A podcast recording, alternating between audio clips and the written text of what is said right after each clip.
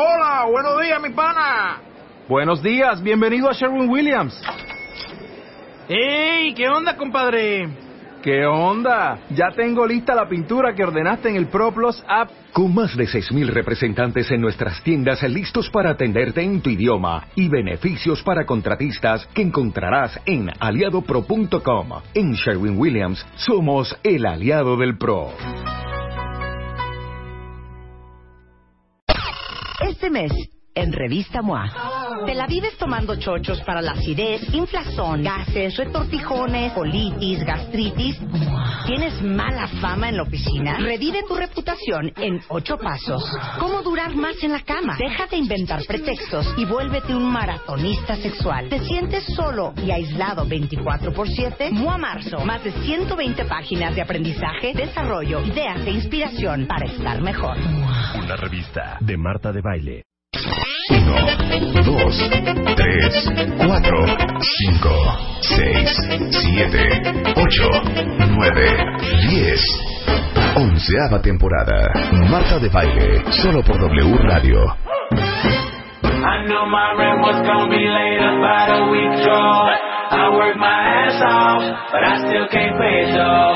But I got just enough to get off in this club. Have me a good time my time is up. Hey, let's get it now. I want the time of my life. It's worldwide. Oh, baby. Ooh, give me the time of my life. Neo, let's get it. Let's get it. Last twenty dollars I got, but I'ma have a good time ballin' in that. Let a bartender land us some shots, cause I'ma get loose tonight. She's on fire, she's so hot. I'm no liar, she burned up the spot. Look like Mariah, I took another shot. Hold it, drop, drop, drop, drop it like it's hot. Dirt is hot, dirty man. She a freaky girl, and I'm a freaky man. She on the rebound, broke up with an ex, and I'm like Rodman, ready on deck. I told her wanna ride out, and she said yes. We didn't go to church, but I got I knew my blessed. rent was gonna be late about a week ago. I worked my ass off, but I still can't pay it though. But I got just enough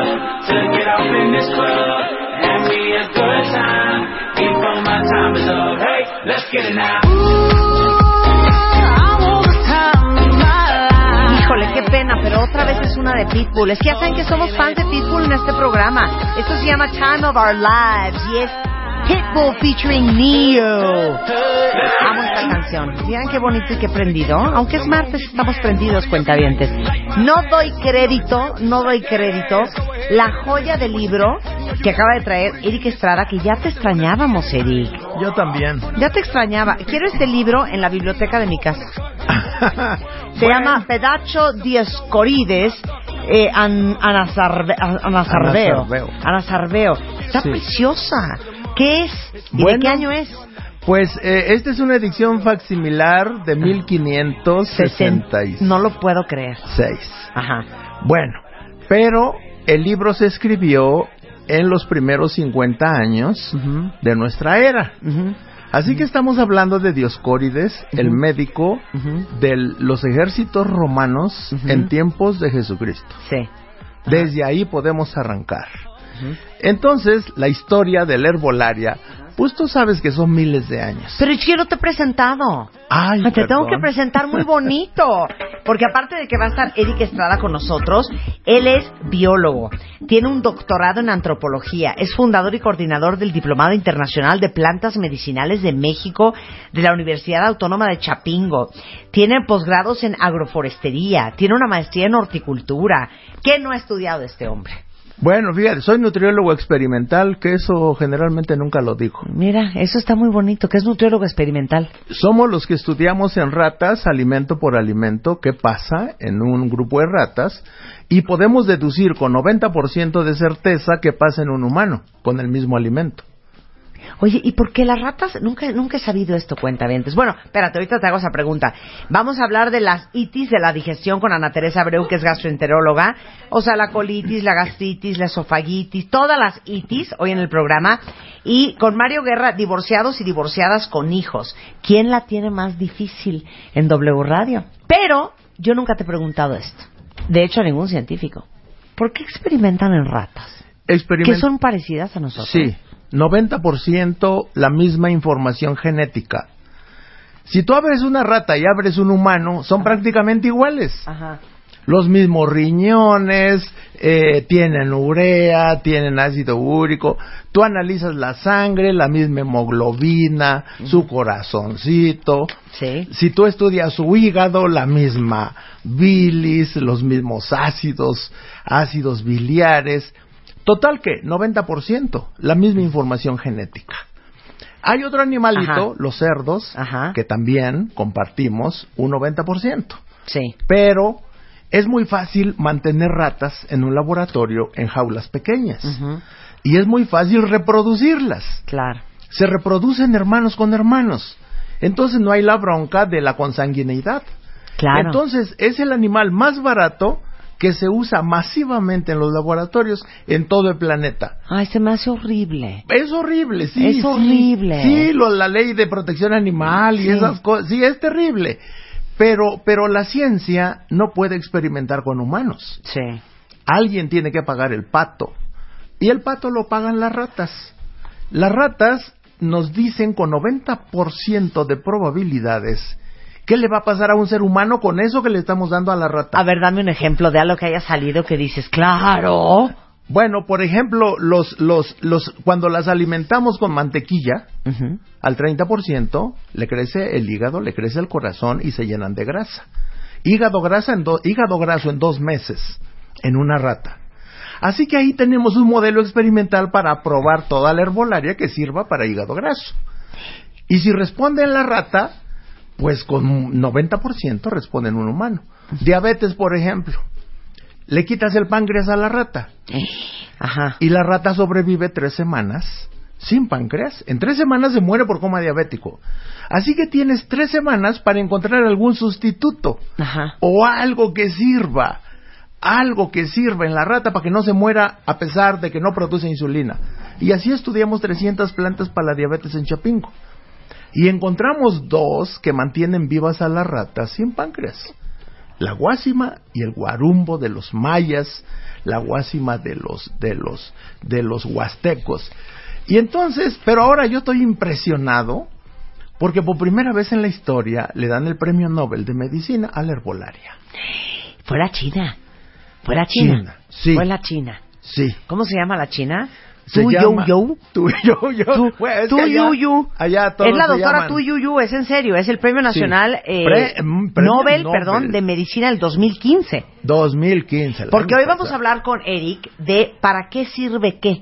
Y vamos a hacer una buena lista de, eh, por ejemplo, vamos a hablar de la jamaica, la hierba del sapo, este, el chaparro amargo, las flores de árnica, el jitomate y el premio Nobel se lo llevó por el ajenjo, ¿verdad? Así es. A ver, empezamos ahí. Sí. Me parece muy bien. Venga. Bueno, el ajenjo viene en este libro de herbolaria en los tiempos de Jesús. El ajenjo se ha usado por miles de años en todo el mundo, en todo el mundo antiguo, en toda Asia, Europa, África y obviamente en los países asiáticos. Sí. Esta doctora Tu Yo Yo estudió miles de remedios herbolarios. Bueno, estudió dos mil, más de dos mil. Y, y al final quedaron como finalistas estudiando el paludismo. El mosquito, que hay un mosquito que... Que, Que la malaria. que la malaria. Y entonces se puso a estudiar dos mil plantas de la medicina tradicional china para el paludismo malaria. Solo para el pa- paludismo. Sí. Fueron finalistas 380 plantas. De esas 380 plantas, la mejor fue el ajenjo. El ajenjo tuvo una eficacia de 20%. Ahora, 20 ¿Y eso es suficiente? eso es suficiente. O sea, Digo, ¿una eficacia de 20% está Sí. cañón o qué? Sí, sí. Bueno, es que el paludismo mata a millones de personas en todo el planeta. Que mate 20% menos son varios millones que salvaron la vida. A nivel mundial. O sea, 20% pues depende de qué, cuál es el tamaño de la muestra. Ah, yo pensé que, digamos, que curaba o controlaba el paludismo del 100% del tema o de la enfermedad, solo el 20%, ¿no? No, no. El 20% de la gente De le la hace gente, efecto el sí. tratamiento con ajenjo. Con ajenjo, Ok. sí. Nada más, ahorita nos explicas el estudio. Nada más quiero que expliques cómo se hace. O sea, esta mujer, la Yo Yo, agarró dos mil plantas Sí. y probaba una por una. Una por una, sí, en modelos experimentales, en ratas. Y luego hacía los extractos químicos y luego probaba los extractos. Se pasó más de 30 años haciendo la investigación. Digo, así somos los herbolarios, somos fanáticos de nuestro tema. Y ella es herbolaria. Ella es la jefa de... Obviamente, es tan estudiosa, es tan trabajadora. Es la jefa de medicina tradicional de China. Es la jefa de la herbolaria china, de la Secretaría de Salud de China. Y claro, estas investigaciones, después de 30 años, encuentra que el ajenjo salva el 20% de las vidas y de ese 20% que salva, el 30% son niños contagiados por el dengue, por el mosquito. Pues entonces ese es un gran, gran descubrimiento. Pero además sacó la molécula y le puso artemisina, porque el ajenjo se llama Artemisia absinthium, el nombre científico. ¿Artemisia qué? Artemisia absinthium. Absinthium. ¿Por qué me Artemisia. suena como el absinthe? Pues claro, porque el absinthe se saca de la misma planta que se beben en los antros y que a mí me sabe espantoso. Primo hermano del Jagermeister. Sí. Oye, pero entonces el absinthe, que como ustedes saben es el licor con el mayor grado de alcohol, el may- la mayor concentración de alcohol, viene del ajenjo. De viene del ajenjo, sí. Y entonces toma la molécula y le puso, bueno, la molécula se llama artemisina, Ujú, porque generalmente las moléculas les ponemos el nombre de la planta. Ácido disalicílico, salicílico, salix, pues ya, corteza de sauce. Bueno, la, para la malaria, paludismo, sustancia que reduce la mortalidad en 20%, bueno, pues artemisina. Ahora, cuando nosotros decimos ajenjo, hay muchísimas plantas que se llaman ajenjo. Específicamente es el ajenjo chino, la Artemisia annua. Ujú. La Artemisia annua es la, la, la planta específica que tiene artemisina, pero el otro ajenjo, el, ar- el Artemisia absinthium, también tiene artemisina. Esa, esa, ese ajenjo la trajeron los españoles hace 500 años a México. Así que en México, en los huertos familiares, hay ajenjo. ¿Pero qué ajenjo es? Es la Artemisia absinthium, Absinthium. la europea. Ok. La otra tiene las mismas sustancias, se llama Artemisia annua. Y de ahí fue de donde le dieron el premio Nobel por ese 20% de eficacia. Ahora, ¿qué riesgos hay? Porque dices, la gente cree que porque es herbolaria, cuenta bien, sí o no, ay, no te es. pasa nada. Sí, sí pasa. Pero sí pasa. Sí pasa. Hay hierbas que son totalmente inofensivas Sí, como la manzanilla. La manzanilla, lo que iba a Sí. decirte, claro. Pero- Pero, el ajenjo. El ajenjo está prohibido en Europa como licor, porque en Europa mucha gente acostumbraba a tomarse medio caballito tequilero todos los días a la hora de la comida. Del absinthe. el absinthe y después de seis meses se comienza a destruir el nervio óptico y se quedan ciegos. Después de tomar diario medio caballito durante seis meses. Pero espérate, ese es el ajenjo. Ese es el ajenjo Que europeo. existe aquí. Es el que existe en México. En Europa está prohibido el absinthe. El Pero licor. entonces, espérame un segundo. Si yo todos los días me tomo un té de ajenjo, en ¿no? seis Que lo meses, herví en agua. en seis meses puedes comenzar a perder la vista. Destruye el nervio óptico. Otras moléculas, que no es la artemisina de la malaria.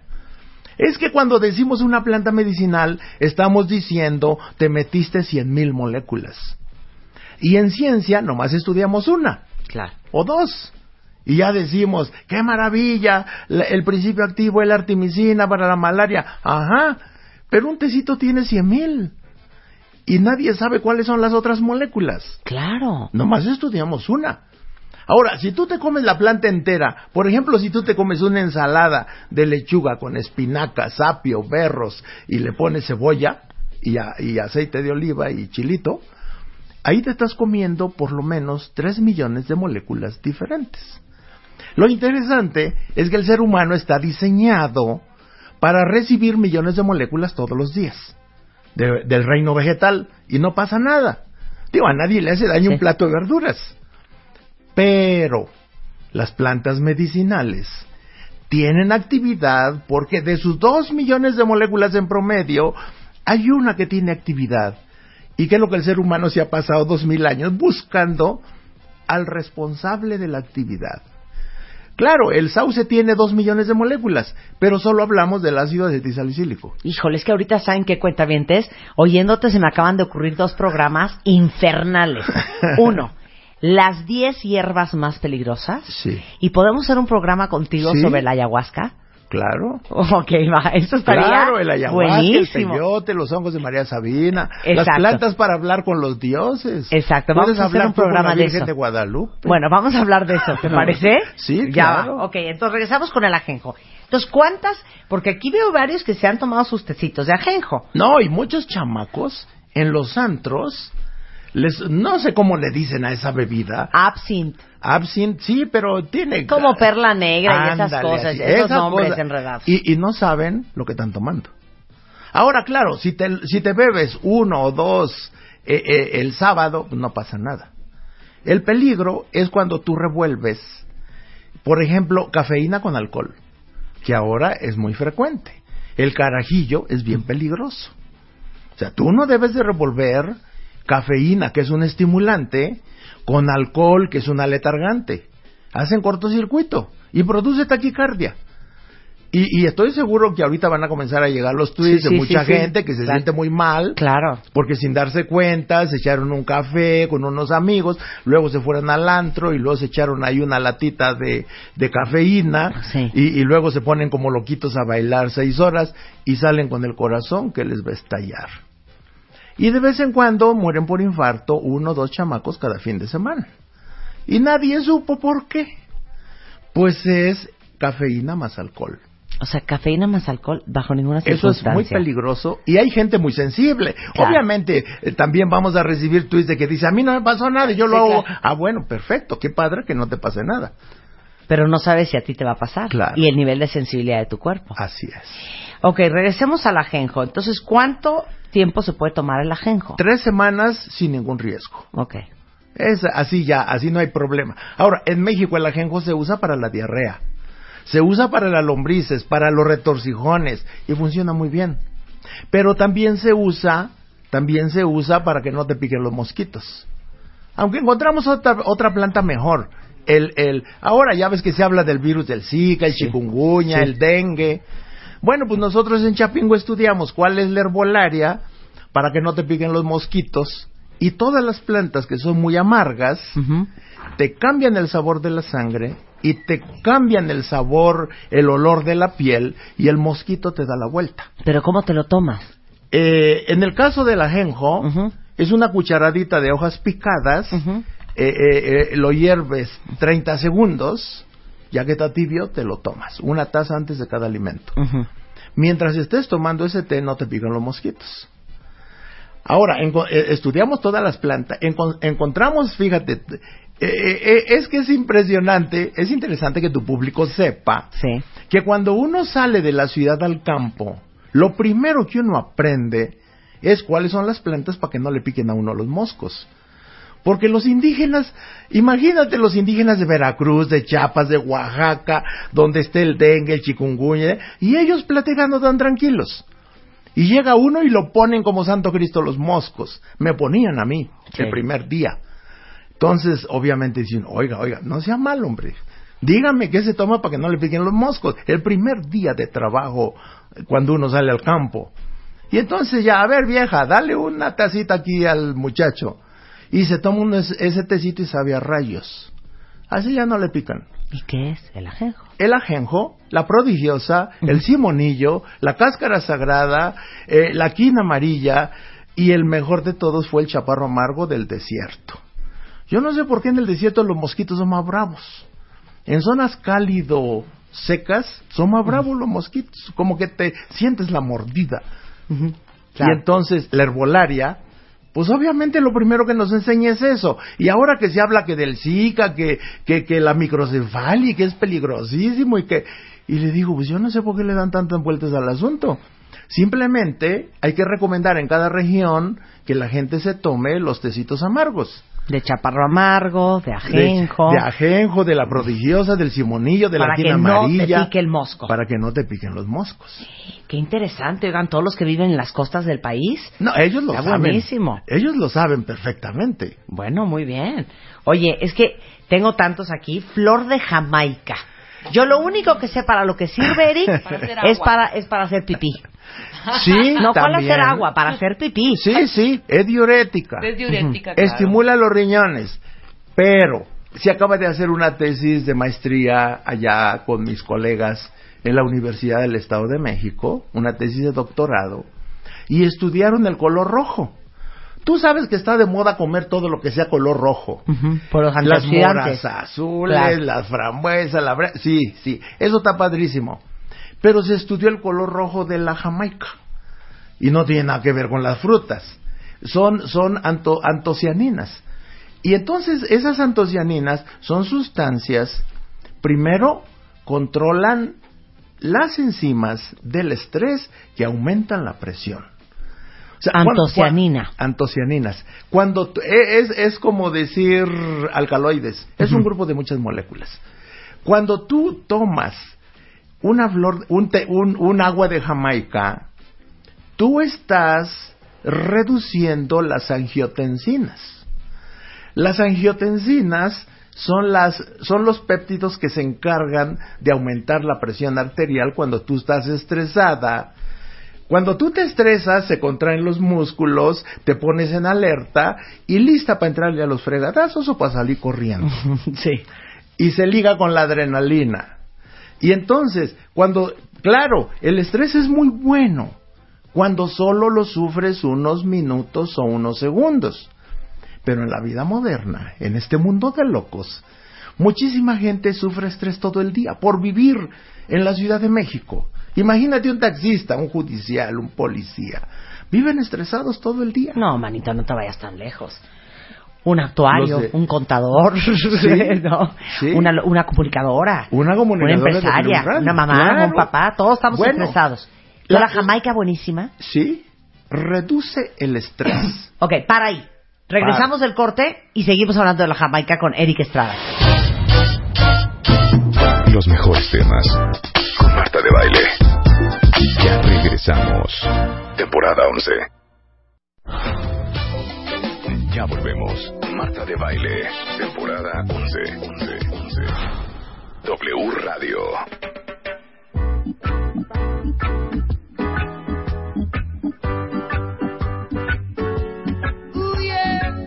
Estamos de en W Radio hablando con una de mis personas favoritas del mundo mundial, el maestro Eric Estrada. Él tiene una maestría en horticultura, aparte de que es biólogo, tiene un doctorado en antropología, es fundador y coordinador del Diplomado Internacional de Plantas Medicinales de México en la Universidad Autónoma de Chapingo. Es una eminencia. Y estamos hablando de para qué sirven qué hierbas. Ya hablamos del ajenjo y ahorita estamos hablando de la jamaica. Y hay una tesis de doctorado Sí. de un estudio que se hizo aquí en la Universidad del Estado de México sobre la jamaica. Así Comenzando por el color rojo que suelta la jamaica, que es que es antocianinas. antocianinas que ayudan con el estrés cañón, cuenta bien. Sí, que son los péptidos que cuando estás estresado contraen las arterias, aumenta la presión arterial Ujú. y aumenta la capacidad de fuerza física muscular. Entonces, buenísimo para la gente que tiene presión alta, que es hipertensa, Sí, claro. tomar jamaica. Sí, o que viven muy estresados. Ah, no, pues yo empiezo con jamaica mañana, hijo. Sí, nada más que hay que tener eh, ubicado un lugar a donde vais a ir a hacer pipí en media hora. Sí, ahora, ¿por qué la jamaica es un buen diurético? Bueno, porque es un estimulante de la circulación. Tiene otras moléculas que estimulan el movimiento de líquidos dentro del cuerpo. Los seres humanos han desarrollado plantas que estimulen la circulación para poder trabajar más horas. Pero además, para, para que no acumule sarro en los riñones, en el hígado, en el corazón, en las arterias, cerebro. Entonces los curanderos en toda la historia han buscado plantas que aumentan el volumen de orina. Ok, a ver, te voy a hacer una pregunta, está totalmente fuera de texto, pero creo que les va a gustar cuenta ¿Se acuerdan que les conté que uno, un, un entrenador de ejercicio con, con el que trabajé no hace mucho, yo tiendo mucho a retener líquidos y creo que eso nos pasa a muchos, que amaneces abotagada, hinchada, no te entra el anillo de casada, no te entra el zapato, traes unas bolsas en los ojos como Oscar de la Hoya, o sea, de veras muy, muy, muy abotagada. Y entonces me mandó, te voy a dar la lista y tú dices Ajá. si te suena y para qué es cada uno y por qué es tan efectivo. Saca su papel y su pluma, Eric. Va, Jamaica, Sí. Todo va combinado, ¿eh? Esa está bien. Espérate. Ya con esa solita. Espérate. Azar, Azar, tamarindo, tamarindo, pingüica pingüica. y ya te dije Jamaica, ¿verdad? Sí. Es. Jamaica, azar, Jamaica, pingüica azar y tamarindo. y tamarindo. Ahí están, esos Ahí cuatro. está. Bueno, Jamaica, tamarindo y pingüica son diuréticos. Azar es un ligero calmante nervioso. Ajá. ¿Cómo te habrá visto tu entrenador? Pero entonces sí es súper potente. sí, sí, porque la pingüica, el fruto y las hojas de pingüica, no hay que confundir con el piracanto, que es una planta igualita. Que- rojita, ¿no? Rojita, igualito, pero una Ajá. roja y la otra es café. Ajá. Y la roja, la mamá no sabe y deja jugar ahí al niño. El niño se come las manzanitas y le da parálisis. Ese es el piracanto. Ese es el piracanto. Es muy peligroso. Si hay niños, no debe de haber pingüica roja o piracanto. Ok. Entonces hay que tener mucho, mucho cuidado. Esa Con la pingüica- pingüica no hay ningún problema. Pero es la pingüica. Café, Café. fruto café. Ok. Y crece en el Bajío, allá donde yo nací, allá por Guanajuato. Ok. Ese es un diurético, las hojas y la fruta. ¿Y el tamarindo? El tamarindo es una pulpa que es laxante. pero además baja la, la temperatura. Es un baja la temperatura y el tamarindo, eh, como es laxante, purifica, Sí. purifica el cuerpo. Ok. Obviamente, si tú estás llena de toxinas, comienzas a hincharte, porque el organismo detecta que hay sustancias acumuladas y retiene líquidos para disolverlas, como cuando come sal. El cerebro dice en la maraca, este está comiendo mucha sal, eh, eh, se van a destruir los riñones y el cerebro ordena retener líquidos para disolver la sal. Disolverla para que no cristalice, porque si cristaliza destruye tejidos. O sea, porque si no hubiera suficiente agua en el cuerpo, esa sal se calcifica. se, se cristaliza. Se cristaliza y santo problema. Parecen puntas de cuchillo fi- Claro. finísimo y provoca lesiones. Por eso retienes agua. Por eso es un mecanismo de defensa. No, si cállense, yo se los conté hace un par de semanas que me comí el sábado dos bresaolas, que es este como jamón italiano Ay, curado en sal. peligroso. Dos, el domingo dos bresaolas más. Qué peligroso. Te cuento cómo amanecí el lunes. Ah, no, pues claro. O sea, no podía ni ver. Eh, Traía yo ojos de alcancía. intoxicada De sal, de sal. Y tu cuerpecito dice. Sí, no podía mi cuerpecito. Tengo que retener líquidos para no destruir los riñones. Y tú cállate, yo contando el cuento y tú de fondo. ¡Qué peligroso! ¡Qué peligroso! Y aguas Pues, con la sal. es que uno no debe de Entonces está bien ese té. Jamaica, azar, tamarindo y pingüica. Hierven Sí, todo sí. y se lo toman. Y van a ver si no van a ir a hacer pipí. Sí, así ok, es. regresamos. Flor de Jamaica. ¿qué, ¿Para qué más sirve? La flor de Jamaica es un estimulante de la circulación. La gente que trabaja sentada, las secretarias, taxistas, chofer, les hace muy bien porque la gente que no se mueve, fíjate, el ser humano es un animalito nómada que debe de trotar de 10 a 30 kilómetros diario. Ay, ajá. Por eso los maratones corren 42 y ahí van 30 mil angelitos o 40 mil. Eso lo deberíamos de hacer tú y yo también. Pero si lo hacemos nos infartamos antes de un kilómetro. Claro. Porque no practicamos. A ver, entonces, ¿cuánto, de- eh, ¿cuánto debería de correr un ser humano? mínimo 10 kilómetros diario.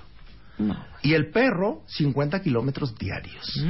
Y la mamá carga al perro para ir a abrir la puerta. Sí, claro. O sea, pa- digo, para que veas las cosas que hacemos. Sí, claro.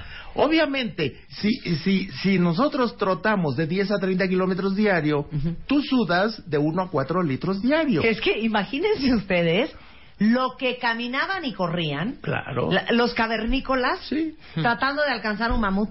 No, no, no, para ir a recoger frutas y O tubérculos frutas o aguas. en la o- montaña Caminaban vecina. días. Sí. Días. Hombre, no nos vayamos lejos. Los esquimales. ¿Saben Sí. lo que caminan los esquimales? O los huicholes para ir a cazar un venado. A ver, Luisa, ¿cuánto camina un esquimal? Averíguanos, ¿ok? Bueno, en promedio 30 kilómetros diarios. Ujú, Y estamos diseñados para hacer eso. ujú. Estamos diseñados para trotar 30 kilómetros diarios y no pasa nada. Y al trotar 30 kilómetros tú sudas 3 litros y no pasa nada. Claro. Pero como no caminamos ni dos Claro, kilómetros, Claro. Y Claro. si encima de eso comes sal, pues, pues- pues te va como en feria, pues claro. Y Ok. por eso la mitad de la población padece presión alta. Ok, dice aquí una cuenta Maestro Eric Estrada, De tomar Jamaica, ¿cuánto tiempo hay que hervirla? Cinco minutos. Cinco minutos. No Cinco tres. minutos es no tres. suficiente. Ahora, hay abuelas que dicen, no, no, no, no, que no se hierva. Tú deja dos cucharadas soperas de flor de Jamaica a reposar en un litro de agua toda la noche. Y al otro día te lo tomas. Y así lo puedes usar dos o tres veces. Por los tiempos modernos, se hierve cinco minutos y ya tuvo. Claro. Y, y te tomas eso y ya. Y ya. Dos ya cucharadas soperas de flor de Jamaica copeteadas en un litro de agua. Ahora, está muy de moda, eh, no sé si lo has visto, la flor de la Jamaica tostada ¿Sí? Ay, qué y delicia. empanizada en Chile. ¿Nunca las has Sí, probado? Sí, claro. Creo Sí, que Natalie trajo, Una ¿no? locura. Sí, ¿Eso tacos, de tacos algo? de flor de Jamaica. Eso Pues es sabe divino. riquísimo. Pues de algo sabe servirá. riqui- También albóndigas de flor de Jamaica. Sí. Híjole. Sí, sí. Qué deli. delicia. Qué deli. Sí. Ok, vamos a pasar a un gran descubrimiento que acaba de hacer la Universidad de Chapingo. Para todos los que son insómnicos, insomnios, insomnielon, Insomnes. insomnes, Insomnes. insomnes. ¿Cómo se llama? La galfimia. Galfimia. Así que la molécula nueva para la ciencia nacional y mundial se le puso galfimina. Porque la planta se llama galfimia glauca. Y crece atrás de mi casa en Doctor Mora, Guanajuato. Así que anduve buscando por todo el país plantas que mejoraran la calidad del sueño y la encontré en mi casa. Hasta que la abuela me dijo, mira, estudia la galfimia. O no le dicen galfimia, le dicen curalocos. Sí, o le dicen eh, hierba del cuerpo. Ajá. Y entonces la galfimia eh, tiene moléculas, ah, las, se tuvieron que bautizar Ajá. en el Instituto de Química de la UNAM, galfimina, y resulta que reestructura, eh, revitaliza, recompone las conexiones neurona-neurona. Esto les va a interesar muchísimo a los neurólogos. Porque una de las moléculas que se usan para Parkinson, la L-Dopa, se llama L-Dopa porque restituye las conexiones L-dopamínicas a las neuronas. Bueno, pues esta planta hace lo mismo sin los efectos secundarios de la L-Dopa, que intoxica el hígado. Esta no intoxica nada, recompone las terminales neuronales y las personas que sufren de mal de Parkinson reducen por lo menos a la mitad los movimientos involuntarios. Esto es la galfimina. Pero eso hace la galfimina. Pero lo más importante para la sociedad Ajá. es saber que hay una planta que mejora la calidad del sueño. Ujú. Aquí tus especialistas del sueño, el director de la clínica del sueño de la UNAM, Sí. el bueno, ahora exdirector, este súper especialista. Nos ha dicho que la clave no es que te duermas, sino que la clave es que descanses cuando duermas, que tu cuerpo se recupere de todo el gasto del día. Y resulta que por el estrés muchísima gente se duerme pero no descansa. Así que buscamos en la herbolaria mexicana plantas para que se aumentara el número de minutos de sueño profundo. Y lo encontramos. Claro, después de 14 años de recorrer más de 200 curanderos en 14 estados del país, y en una de esas, pues regresé a mi casa y ahí estaba. La abuela, la curandera, la, la, la curandera Angelita. Y bueno, pues esta planta reduce el estrés. Obviamente, si te recompone las conexiones neurona a neurona, te resuelve muchísimos problemas de salud neuronal. Por ejemplo, reduce las convulsiones, los epilépticos. Por ejemplo, mal de Parkinson reduce los movimientos involuntarios. Pero lo más importante es que reduce el estrés, porque relaja los, nervios. Sí. Y lo que más nos llamó la atención, a diferencia de valeriana que produce sueño, a diferencia de pasiflora que produce sueño, la galfimia no produce sueño y sí relaja los nervios. Es la única planta que conocemos con ese efecto. Qué relaja increíble. los nervios, Ajá. no produce sueño. Así que tú te tomas ya sea unas gotitas de tintura que hacemos en Chapingo o un tecito de la planta. Ahora, yo quiero decirle a tu público que esa planta pues no la tiene nadie y nadie la conoce. Ahí o sea, tenemos fue un gran, un, un- un gran descubrimiento de para Chapingo. Chapingo. Y es un proyecto de investigación Pero pues si se ponen en contacto con nosotros, pues ahí les compartimos unos tecitos, unas tinturas y pueden disfrutar, que de hecho acabamos de publicar hace unos años una tesis con 1500 pacientes voluntarios que la aprobaron. La eficacia fue de 80%. O sea, buenísimo. Oye, la que sigue es una que solamente a ti te he oído ese cuento. Pues sí. Un nombre rarísimo. La hierba del sapo. Yo le pregunté a Qué los horrible campesinos, nombre. Yo le pregunté, oiga, ¿y por qué le dicen hierba de sapo? Sí.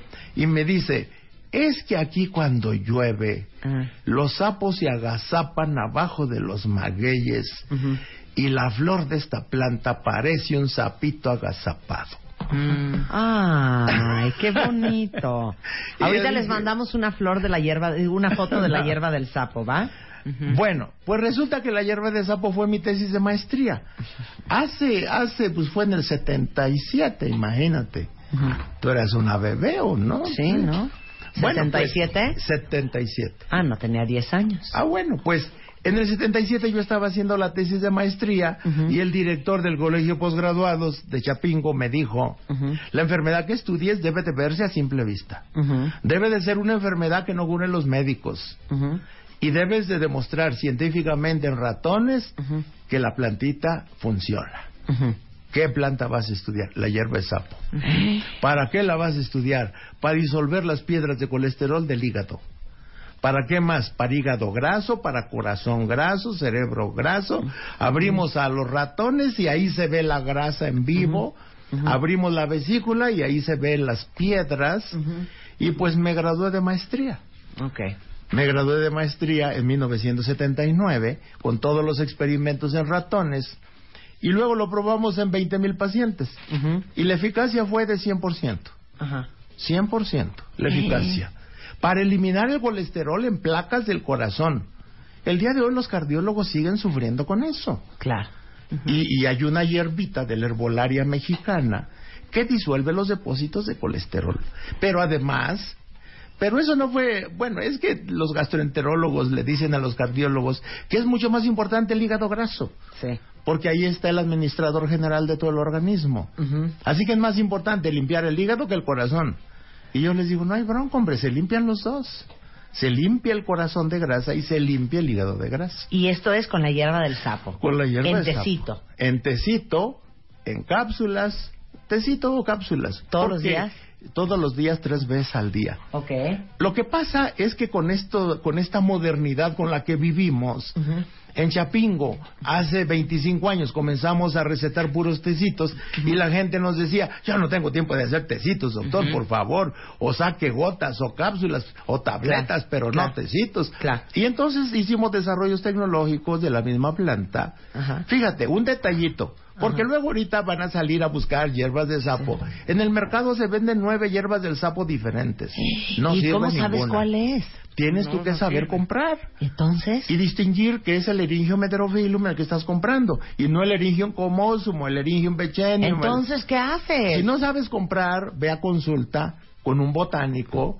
Y entonces nosotros damos consulta cada 15 días en el centro médico, gratuitas, en el auditorio 2, especialistas, todos mis alumnos, que le enseñan a la gente a distinguir las plantas. Está increíble eso. Es, en el Centro Médico Siglo XXI. ¿verdad? Sí, los Qué sábados padre. cada 15 días. Oye, antes de despedirnos, y ahorita los vamos a invitar a las siguientes clases de herbolaria y botánica con el maestro Eric Estrada, no quiero que se nos acabe el tiempo sin que hables de la flor de árnica, Bueno, que viene en gel, te la Sí, tomas, te la sí. untas. Para te la- los moretones, Sí. ¿no? Sí, bueno, el árnica es una planta muy importante de la herbolaria mexicana, pero se confunde con el árnica europea. Las dos plantas son parecidas. Una es amarilla, la otra es amarilla naranja. El árnica europea es muy tóxica, está prohibido tomarla, pero sin embargo la homeopatía la usa en chochos. El árnica mexicana se puede tomar sin ningún problema, pero los inspectores de la COFEPRIS leen árnica y decomisan todo. Claro, pero si te pones un santo fregadazo y te pones Sí. un golpe y te pones Sí. y, te, y, y tienes moretones. ¿te la untas, te la tomas Sí. o cuál es más efectivo? Las dos cosas. Sí. Cuando tienes un gran moretón, una taza te la tomas y la otra te la pones con un trapo donde esté el moretón. Pero en el mercado se venden las ramas y lo único que sirve son los pétalos de las flores. Así que de un kilo de rama sacas tú 50 gramos de pétalos. Esos 50 gramos es lo único que sirve. Pero la gente que no sabe herbolaria, pues echa el manojo a hervir y luego se lo pone, se lo toma y luego me reclaman a mí. Sí, claro. No me sirvió el árnica. Le digo, a ver, ¿qué hiciste? Pues eché a hervir el árnica. A ver, ¿qué pusiste? No, voy las ramas. Por eso no sirve. Eso no se usa. Así no sirve.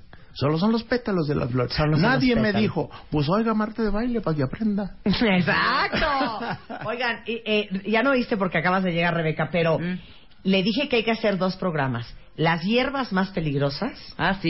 y vamos a hacer el programa de la ayahuasca. Uy, Ah. yo tengo cada historia de esa ayahuasca. Ayahuasca, peyote, la Hongos flor de, María Santa Sabina, María Sabina, todo eso. La hierba de la paz. Oye, ¿cuándo es el siguiente, la siguiente clase en el Centro Médico Siglo XXI? Es aquí en la Ciudad de México, cuenta Sí, bien. los sábados cada 15 días. Se mete en ericestrada.com.mx, ahí está el calendario y con mucho gusto. Y si quieren una consulta herbolaria profesional, es gratuita y la entrada a mis pláticas son gratuitas también. Es arroba herbolaria Eric, por si lo quieren es. contactar Sí. en Twitter, o ericestrada.com es la página de internet. Sí, Y ahí está toda la información. Sí. Ya quedas comprometido, ¿eh? claro que sí, con mucho Ayahuasca, gusto. la Sí. hierba de María Sabina, Sí. peyote. Sí, ¿Qué otra te Santa? María, la, la hierba de la pastora, el ololiuqui. Son las plantas para hablar con los dioses. Toloache. Esa. El toloache es muy peligroso, esa no. No, esa es nuestra lista de las Esa- hierbas esa- más peligrosas. sí, ¿Va? sí. Y en esa lista va a estar el epazote y el té limón. Ok, ya estás contratado. Te queremos, Eric. Muchas gracias, Gracias. por venir. Hacemos una pausa rapidísimo, cuentavientes. Al rato viene ya Ana Teresa Abreu, nuestra fisióloga digestiva y gastroenteróloga, y vamos a hablar de todas las itis, desde la gastritis, la colitis, la esofagitis y cualquier otra itis que se nos vaya que ustedes tengan. También hablamos de eso. Antes de irnos a corte, seguro han escuchado hablar de la dieta mediterránea y todos los beneficios que tiene para el cuerpo, que está basado en vegetales, aceite de oliva, vinagre, vino, aceitunas. Olive Garden, que ya está en México, es un restaurante que revive justamente la experiencia gastronómica de Italia en un ambiente totalmente familiar. Y ahorita están con una promoción que no se vayan a perder, que son los favoritos de Olive Garden. Se trata de que con solo 110 pesos ustedes pueden elegir algunos de estos 10 platillos. Desde eh, pasta city, fettuccini, fettuccine alfredo, espagueti con albóndigas, eh, ravioli con portobello, eh, lasaña clásica. Todo esto por 110 pesos y además les incluye sopa, ensalada de la casa y pueden repetir las veces que quieran. Yummy. Esto está en Olive Garden. Pueden encontrar cuál es el Olive Garden más cercano a ustedes en olivegardenmexico.com.mx y checar dónde está la sucursal más cercana. Esto se termina el 8 de abril, entonces aprovechen. Y regresando, Ana Teresa Abreu is in the house. Ya volvemos. Marta de Baile, temporada 11. 11, 11. W Radio. 8, 7, 6, 5, 4, 3, 2, 1, 0. Estamos de regreso. Temporada 11. Con Marta de Baile. Continuamos. Justamente, hablando de la salud, de la herbolaria, de las enfermedades, es que el día de hoy vamos a hacerle un homenaje a todas las itis. Ana Teresa Abreu es gastroenteróloga, pero la gran gracia de Ana Teresa no solamente es que es gastro, es que es fisióloga digestiva. ¿O estu- estudiaste cuántos años más? Hace la especialidad de gastroenterología y un año de posgrado de alta especialidad. De alta especialidad, que es fisiología Fisiología digestiva. digestiva o motilidad gastrointestinal. ¿Cómo funciona todo el sistema digestivo? ¿Y cómo lo estudias? ¿Y cómo lo estudias? Sí, sí, sí. Hoy la oda es a las itis. Ayúdame. Colitis. Colitis, gastritis, esofagitis y diarreitis, estreñitis. Estreñitis, diarreitis. Podemos Todas las agregarle. itis que ustedes tengan. Pero vamos a hablar de, eh, desde el punto de vista de que, o sea, eh, ligando un poquito la eh, el tema con el doctor Eric Estrada, ¿cuántos remedios ocupamos, por ejemplo, para las itis? ¿Cuáles sabemos que funcionan y cuáles no? Ajá. Entonces vamos a ligar aquí, a, a ligar un poquito de la, de la información. Empezamos con esofagitis. La esofagitis es consecuencia de tener reflujo esófago gástrico. O sea, espérame. Ga- ¿Tienes perdón, ga- reflujo? gastroesofágico. Gastroesofágico. ¿Eso se llama esofagitis? Eso se llama cuando tienes, en algunas personas, en el 30% de las personas que tienen reflujo gastroesofágico, pueden erosionarse la mucosa del esófago, se quema y hacen erosiones, se abre, se rompe, Ay. puede sangrar, por supuesto. Enllagado el esófago. Se puede Por- inflamar. Por, el ácido que se regresa. Por el ácido, sales biliares, enzimas pancreáticas, pepsina y te quemas. Entonces, espérate. A ver. Digo, de veras me parecería muy difícil, pero puede ser que 30% alguien no se sepa quema. qué es Sí, el reflujo. claro. Entonces, explica qué es el reflujo gastroesofágico y después cómo te da eso esofagitis. Ok, es re- definimos reflujo gastroesofágico cuando el- lo que está en tu estómago sube hacia, hacia el esófago de manera anormal. Esto es, puede subirte alimento, puede subir ácido, puede subir eh, sales biliares, enzimas pancreáticas y, te puede, eh, y pepsina. Todas estas sustancias, el esófago es un órgano que solo sirve de tránsito. No hay manera. Eh, Siempre, yo- hay, hay un ejemplo que siempre pongo. Igual que nuestros cachetes, nosotros no somos ardillas. El esófago, la mucosa de nuestros cachetes es igual, muy similar a la mucosa de, de, de O sea, lisita, tiernita, bebé. Bonita, cicatrizada, rosita. Entonces, no está diseñada para procesar alimentos O sea, ni para que se estacione ningún alimento ni o para sea, que lo no es el talón de un pie. Claro, no aguanta nada, nada más es el paso. Entonces esa mucosa es una mucosa que es muy noble. Eh, los síntomas de esofagitis casi siempre están asociados en personas que tienen sobrepeso, obesidad, un defecto de hernia ya tal grande y te dicen que tienen reflujo muy significativo y que incluso se ahogan por la noche o que tienen manifestaciones respiratorias de reflujo, tos, carraspeo, dolor de garganta, eh, sensación de que tragas flema, pero también los típicos, dolor en el pecho, sensación de que algo caliente sube detrás del huesito que No, tenemos. que traes una antorcha. Exacto, dragón. Que estás como un dragón, dragón, dragón. exacto. O que estás como bebé regurgitando el alimento. Eso es el reflujo. Eso es reflujo. Entonces, el reflujo te puede causar esofagitis. Solo en el 30% de las personas que se quejan de reflujo pueden quemarse. No se sabe a qué. te- Se ha, se ha hecho esta asociación más a obesidad, a eh, historia de larga evolución de, de reflujo, básicamente. Pero Entonces, se te regresan los ácidos y toda la lista de cosas que el- dijiste. ¿Y qué le pasa al esófago? Y el esófago se inflama, esa mucosa se lastima, se inflama, como tú dijiste, se llaga. ¿Por qué? Porque se Como si quema, las se erosiona. Como si fuera una, una afta, exactamente, como las que hem- hemos tenido en, en- en boca. Eh, se erosiona, puede sangrar, hay un proceso de cicatrización y una complicación de tener varios episodios de esofagitis. Puede ser que el esófago, la mucosa se cierre, se vaya cerrando entre, entre que cicatriza y se, y se vuelve, se vuelve a llagar, se vuelve a cicatrizar y se vuelve a lastimar. Hay un, eh, puede haber un proceso en el que se cierra y eso le llamamos estenosis, se aprieta. Estenosis péptica y es secundario a un reflujo crónico y hay que dilatar a los pacientes. Porque el escenario así es de, "Ya no terrible. quiero". Así. El Así escenario es terrible. Eso cada vez lo vemos menos. Porque afortunadamente, gracias a los medicamentos, se logra evitar eh, el reflujo. Ok, ¿qué se usa? ¿Qué se usa? ¿Qué, qué llega la gente diciéndote que te usa, que, que usan en casa? Eh, o qué sabemos que no- o nos recomienda la abuelita, la tía, y son cosas comunes, o sea, a, lo- a lo mejor nos va a dar gracia o nos va a hacer gracia, pero son cosas que sí ocupa la gente. Te dicen que licuado de papa, Ajá. y ese lo ocupan tanto para el reflujo como para gastritis. Exacto. Y dicen, es que yo me, me tomo, en el momento en que me siento mal, meto a la licuadora unas papas crudas, inmediatamente me lo tomo y, se me siento quita. alivio, claro. Claro. Pero un día. Un rato. Un rato. Un rato, porque las células que producen el ácido del estómago y que lo necesitamos para el proceso de digestión tienen horas y este de tiempo de, de- Claro. de- de- de vida y entonces vuelven a nacer otras otras este, bombas de protones que se llaman liberan más ácido clorhídrico y lo que tiene o sea cómo explicamos esa sensación de alivio todo lo que tú te tomes para aliviar algo todo, incluyendo medicamentos, eh, te puede ocasionar a nivel de tu cerebro o te- eh, tiene una respuesta también a nivel de tu cerebro que se llama efecto placebo. Ok, ¿qué es eso? Es la sensación de que sí te alivió, de que sí te mejoró. Y eso sucede también con medicinas, con tabletas, con comprimidos, con cápsulas, O sea, pero un también... psicológico.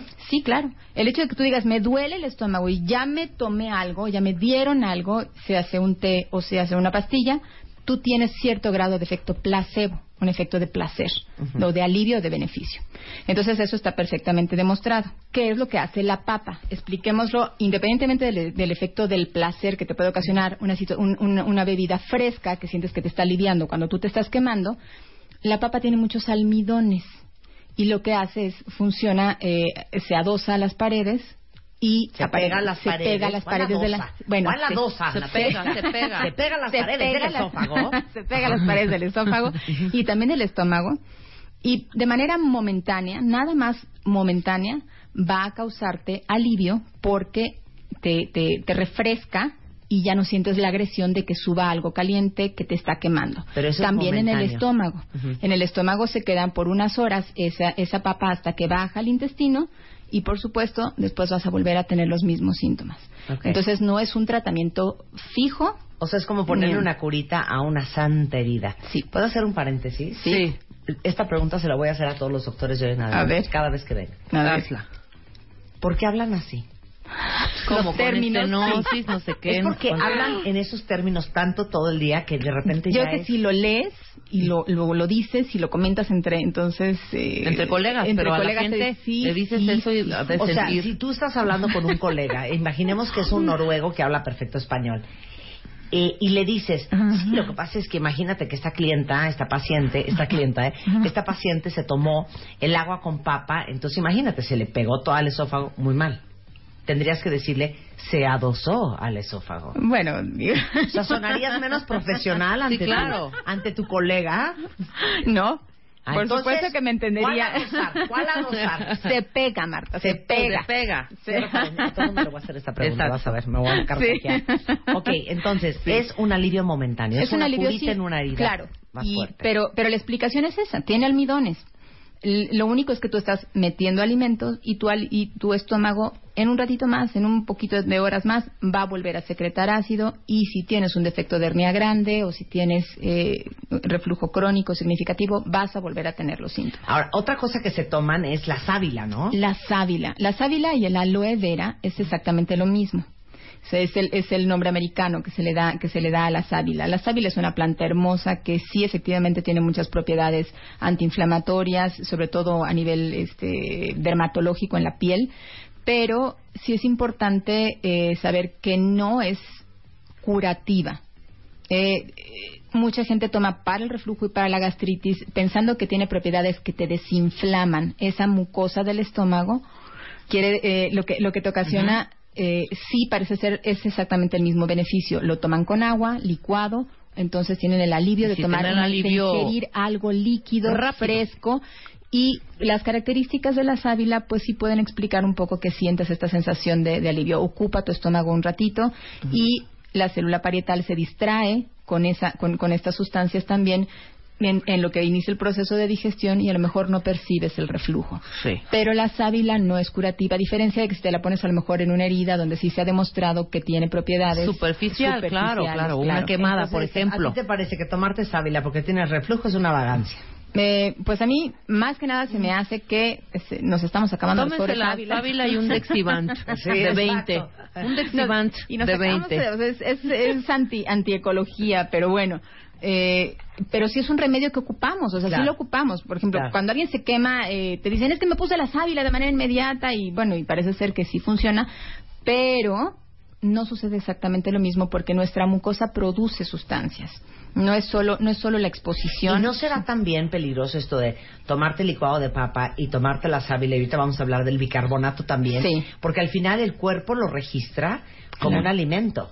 Y cuando el, Y el se inicia una fase de- Claro, de digestión. De digestión. Entonces Claro. vuelves a sacar ácidos y vámonos otra Eso- vez para arriba. Sí, sí, sí. ¿No? Por supuesto, o sea, tiene que, o sea, tenemos que entender que el, que el, tra- el aparato digestivo, todo nuestro tubo eh, eh, de, de Sí, sí. gastrointestinal está en función constante, está funcionando, liberando hormonas, trabajando, moviéndose, empujando, tragando aire, sacándolo. Entonces, realmente eh, está, está en cambios constantes, como bien dices.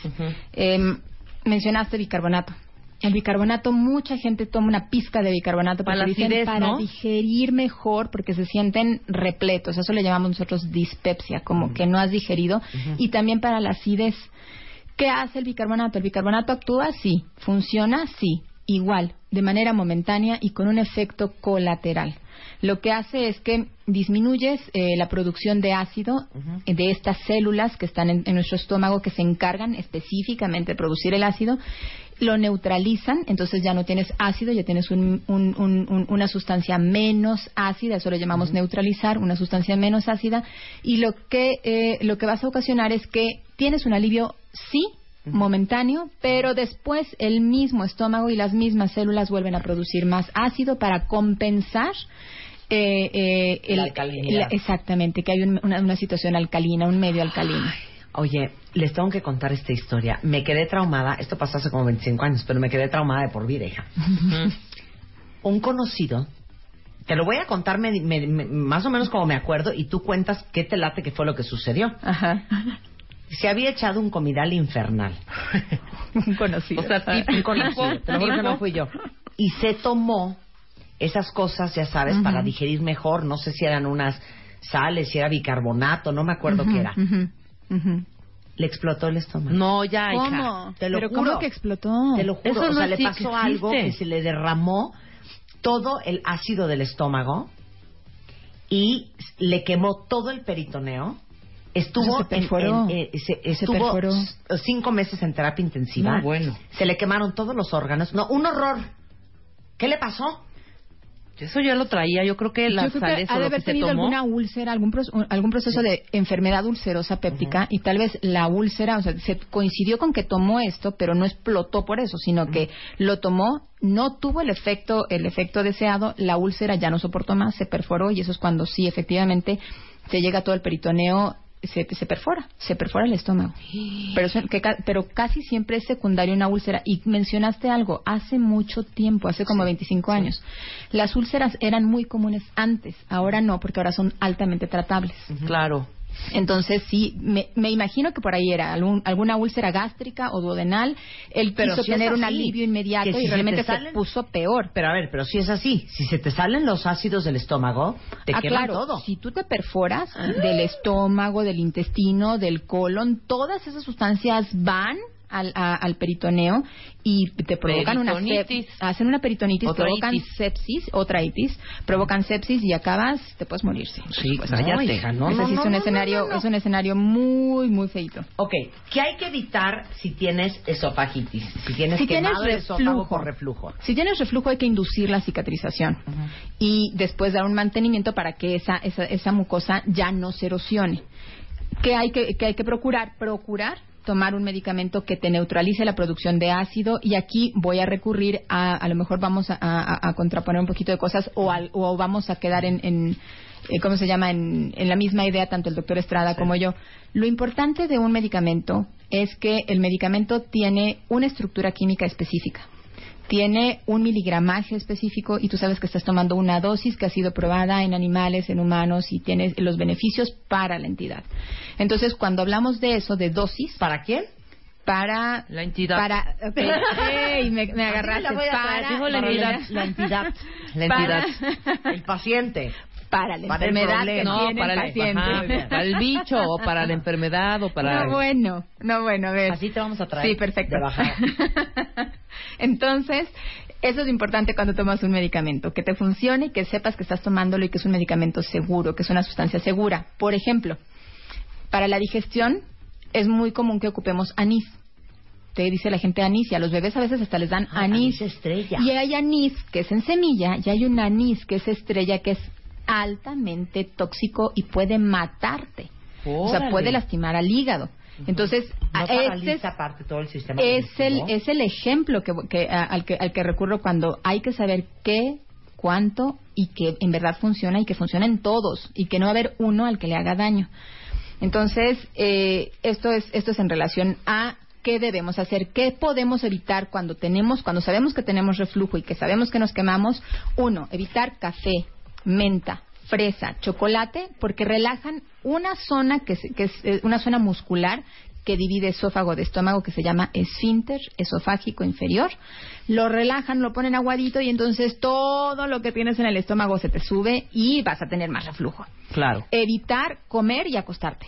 Dejas pasar más o menos una hora y media, dos horas ya inició el proceso de digestión, el alimento probablemente ya esté bajando y vas a tener menos, eh, vas- va a subir menos algo del estómago al esófago. Em, evitar, por ejemplo, comer comidas muy grasosas o con muchas proteínas, con mucha carne, porque eso va, va a cerrar, eh, ya lo hemos mencionado antes, cierra el orificio que está hasta abajo, el huequito que está hasta abajo del estómago, que, que va a mantener el alimento para que inicie el proceso de digestión, eso se llama píloro, lo se cierra y entonces tienes más tiempo las grasas y las proteínas. Ok. Entonces, mejor Bájale. cenas, ve- cenas en menos cantidad, Claro. eh, tienes el proceso de dig- de digestión, te acuestas sobre tu lado izquierdo, del lado del corazón, porque de ese lado hay una una curva en la bolsa que es el estómago que se llama curvatura mayor Y no la y se va a vaciar, claro. claro, se va se va a mandar más rápido el alimento hacia el intestino. Es evidente. ¿Cómo ¿Qué sobrevivimos nosotros? De- o sea, a mí me dieron anís estrella. Sí, cómo no, bueno. Creo que comí huevo desde los este, seis meses. A mí. Chocolate, No, fresa, tampoco. o sea, No, ¿sabes? Nada de eso. Mírame. Aquí Ni está. una alergia. A pesar de... Oye, ¿Qué escoge qué? te doy a escoger. A ver, Para alguien que padece de eh, reflujo, gastritis o esofagitis. ¿Grasa o picante? híjole. Es que me habían dicho, Ana Teresa, que era un mito el picante para la gastritis y para las que no te daba, el picante no te daba gastritis. Creo que creo que iría a favor de algunos picantes. Sí. Porque hay algunos estudios que, que es- el, el picante, todos los chiles tienen una sustancia que es la que te da el picor, que se llama capsaicina. Esta sustancia tiene, ha- hay algunos estudios donde se ha demostrado que puede ser, puede, ca- y- y- o sea, si la, si la comes, puede favorecerte reflujo. Es una, contraindica- una, una contradicción lo que voy a decir. Pero hay otros estudios que han demostrado que conforme tú vas comiendo de manera habitual la capsaicina, el picante, la sensibilidad va siendo hacia la tolerancia. Sí, Entonces lo inmune. vas, lo vas tolerando. Sí.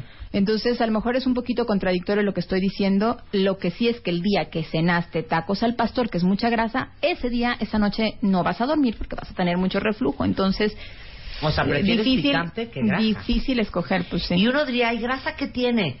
Si, si, si es tarda como en vaciarse. y como bonita y yo no, creo que tarda en y vaciarse. No, Cero. cero, cero, cero. Se tarda más en el estómago y esa noche tienes agruras fuertes. Yo hago Bueno, una, yo hago una, a ver, dime, para, A ver. igual estoy haciendo una tontería y no.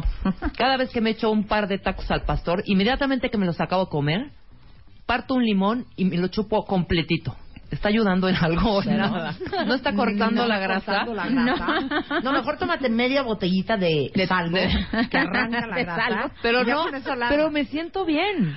Pues sí, pero, Pero realmente, realmente no está que haya una placebo. Es que aquí hay que recordar que, que no estamos comiendo los alimentos de manera independiente, Sino que tú adentro vas a hacer una mezcla, tu estómago los va Sí, claro. a Y mezclar. no solo es ¿Y el taco a pastor, la tortilla, la salsa y la piña. Claro, claro, y el Y refresco. la cebolla. El- y el- entonces, o sea, Sí, y el ¿qué refresco. fue, ¿qué fue realmente ahí? Sí Nunca está como se que, sabe. como que muy Regresando, difícil. vamos a hablar de las úlceras por gastritis, de la diarrea por colitis, del estreñimiento por colitis y, ¿por qué no?, hasta de la hepatitis con la doctora Sí. Ana Teresa Abreu.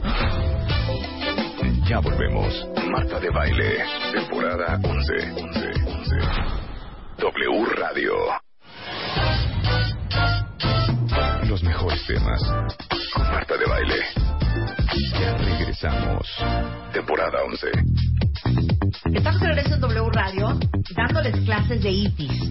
itis es colitis, gastritis, esofagitis, estreñimiento por colitis, diarritis por col diarrea por colitis, hepatitis, todas las itis con la doctora Ana Teresa Abreu, que es gastroenteróloga y tiene una especialidad en fisiología digestiva.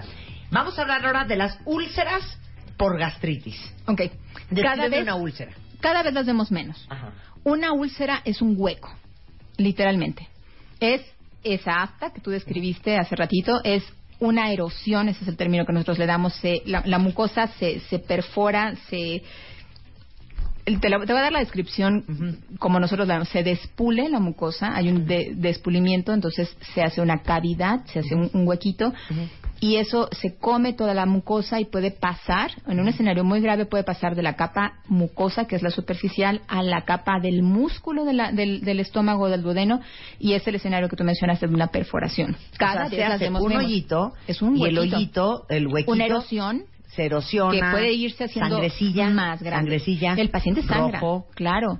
Hace popó negro, negro eh, eh, suelto, le llamamos evacuaciones melénicas porque es el término de que va- es de aspecto negro. Ajá. Eh, hace hace popó negro, negro de- puede ser que te esté sangrando puede la ser un sangrado, claro. Porque el- la sangre negra en el excremento es que viene de hasta arriba. De arriba se oxi- pasó por todo el intestino, tuvo un proceso de oxidación. Y por eso no sale roja. Por eso no sale roja rutilante. Cuando sale roja, roja, roja, roja, importante el rutilante es que está así muy, muy. Pero muy- imagínense una llaga, cuando nos sale una llaga. Sí. Imagínense que esa llaga la estuvieras echando, que está herida, Y le pones más, raspada, sí. y más acidito, y más acidito, Claro. pues se va comiendo hasta que te puede perforar el haces un estómago. boquete. O le- a esa- es, ese mismo escenario es en, en el estómago. Le estás da- eh, tienes la úlcera y le estás dando antiinflamatorios y entonces la estás, estás perforándola más porque no hay no, no, eh, los agentes que actúan para cicatrizarla de manera normal no funcionan porque se están inhibiendo por estos antiinflamatorios, en concreto a nivel de prostaglandinas, unas sustancias, y se te hace un boquete. Cuando tú tienes un dolor, lo describimos como un dolor que arde, que te pide de comer, que puede atravesarte la boca del estómago, casi siempre tienes alivio después de comer porque al momento en el que pasa el alimento como que se- esa úlcera gástrica se recubre. Eh, es- es- en- ahí pensamos en una entidad de úlcera, en una, en una enfermedad de úlcera gástrica. Pero cuando la úlcera está en el duodeno, esta es la parte más alta del intestino, ahí típicamente comemos, podemos sentir alivio, pero después de tres horas que ya inició la digestión y el estómago se vacía, empuja el alimento hacia el duodeno, te vuelve, haz de cuenta, pasas por la llaga y vuelve a dolerte muy fuerte. Casi siempre ese dolor de una úlcera duodenal es nocturno, te despierta. Y los pacientes ya, pu- pues, ya sea que vomiten sangre fresca o que hagan popó negro, evacuaciones negras, eh, excremento negro, eh, que huele muy mal, deshilachado, desbaratado, eso nos sugiere que el paciente está sangrando de- del tubo digestivo alto. Las úlceras gástricas cada vez son más raras. ¿Por qué? Porque también hay recursos médicos que las cicatrizan desde que son una pequeña erosión y ya no llegan a ser la gran llaga. Entonces, para las úlceras gástricas eh, se usa también la sábila, es lo- o sea, los remedios que, que, que, que- que Sí. se han empleado. Se usa la sábila, no ha demostrado que sea mejor, por ejemplo, que un medicamento en cuanto a tiempo de cicatrización, Jengibre. beneficio. El jengibre lo, eh, lo vamos a mencionar porque uno de los síntomas de gastritis o de enfermedad ulcerosa péptica puede ser la náusea. Asco, sensación de que tienes asco constante. Eso es muy impresionante. Yo conozco a alguien que está en mi vida que todo el día tiene náuseas y es el cuento de la gastritis. Yo nunca pensaría. Y puede ser inducida por que- medicamentos. Claro, que la gastritis Da eh, náusea. da náusea. Da náusea. Y Así ahora como piensa, el reflujo da tos. Sí, por ¿No? supuesto. Ahora piensa la náusea en todas las mujeres que están embarazadas. No, bueno. Es algo muy común por el estímulo hormonal. Sí. El té de jengibre es un digestivo. El jengibre, la raíz del jengibre finalmente es un digestivo y parece ser que favorece un poquito el vaciamiento del estómago, lo estimula. Fíjate que aquí es a favor de cuando las mujeres están embarazadas y se toman té de jengibre sienten alivio en la náusea. Cuando un paciente tiene gastritis y te dices, me he dado cuenta que cuando me tomo un tecito de jengibre después de comer, eh, como un digestivo, tengo menos náusea o menos datos de gastritis. Sí. Entonces sí Si eres funciona. fan del té de jengibre. El jengibre sí, sí, sí, parece ser que sí funciona. Ahora, esto es una cosa muy fuerte. Cuando tienes gastritis, acidez y sientes una antorcha en el estómago, casi todo el mundo, si tú preguntas, ¿qué me tomo? Casi todo el mundo te va a decir que te vayas a tomar un yogur o un vaso de leche. Ah, ok, ya mencionaste, eso lo llamábamos nosotros dieta Es cierto. La, la dieta CIPI eh, era, porque eso, eso era prescripción médica. CIPI. Bueno, así le, le- le llamaban, es una dieta alcalina. Era prescripción médica, o sea, eso, eso, no- eso le tocó a los doctores de hace 20, 30 años eh, recomendarlo, por supuesto. Entonces decía, si el estómago produce ácido, hay que neutralizar ese ácido con algo alcalino, que la leche. Entonces ponían a hacer hielitos de leche, comían yogurt, tomaban este leche para curar las úlceras gástricas y, la, y tanta acidez, tanta producción de ácido. Pero ahora sabemos, igual que con el escenario del bicarbonato, que tú tomas más o sea, si lo tomas como un remedio para la acidez, estás alcalinizando demasiado y al revés, tus células van a producir más ácido. Entonces parece ser que es contraproducente. Bueno, yo les voy a contar una historia. Eh, hace muchos años, cuando no te conocía, me dio una contractura muscular. Entonces me mandaron un relajante muscular slash desinflamatorio. Corte A, me despierto cuentavientes a la una de la mañana con dos antorchas pegadas en la espalda. Me escapaba de morir del dolor y dije, ya, oficial, me estoy muriendo. Y como sí sé que la gastritis se refleja también en la espalda, dije, tengo la gastritis a todo lo que da. Claro que fue el antiinflamatorio o el desinflamatorio o el eh, relajante Sí, muscular. Le llamamos un dolor transfictivo que te atraviesa. que te atraviesa todos los órganos y entonces me daba en la espalda. Ya en la desesperación, que me metí todo lo habido y por haber, sabía menos de lo que sé hoy, me metí un vaso de leche, me tomé un yogurt, me volví a acostar y bueno, me volví a levantar como la niña del exorcista, así. ¡Ah! Acabé en el hospital inglés a las 4 de la mañana con una gastritis erosiva infernal. Sí, sí. Explica qué es todo lo que hice mal para que ustedes nunca lo vayan a hacer. Primero, no sé si a lo mejor que en, en las cosas que hay que evitar, no sé si habías tenido periodos prolongados de ayuno. Dos, tomaste medicamentos que son altamente eh, erosivos, que queman, que lastiman la mucosa sin una protección de la mucosa. Eh, que son los inhibidores de bomba de protones. Ahora, eh, me tomé el yogurt y la leche. Tomas una sustancia alcalina, pasa, sientes el alivio que te refresca, pero de repente la célula vuelve a decir, oye, llegó un medio ácido y aquí tengo el boquete y, y las células siguen produciendo ácido porque tienen que digerir eso que llegó a tu estómago y lo, lo- y lo digieren este, produciendo ácido. Claro. Entonces, lo que te hacen los, estos famosos inhibidores o supresores de ácido, inhibidores de bomba de protones, lo que hacen es incrementar un poquito el pH sin llevarlo a un estado alcalino. Entonces, por eso es que te cicatrizan. Y por eso es que sigues procesando y alimentándote bien sin ningún problema porque sigues digiriendo los alimentos.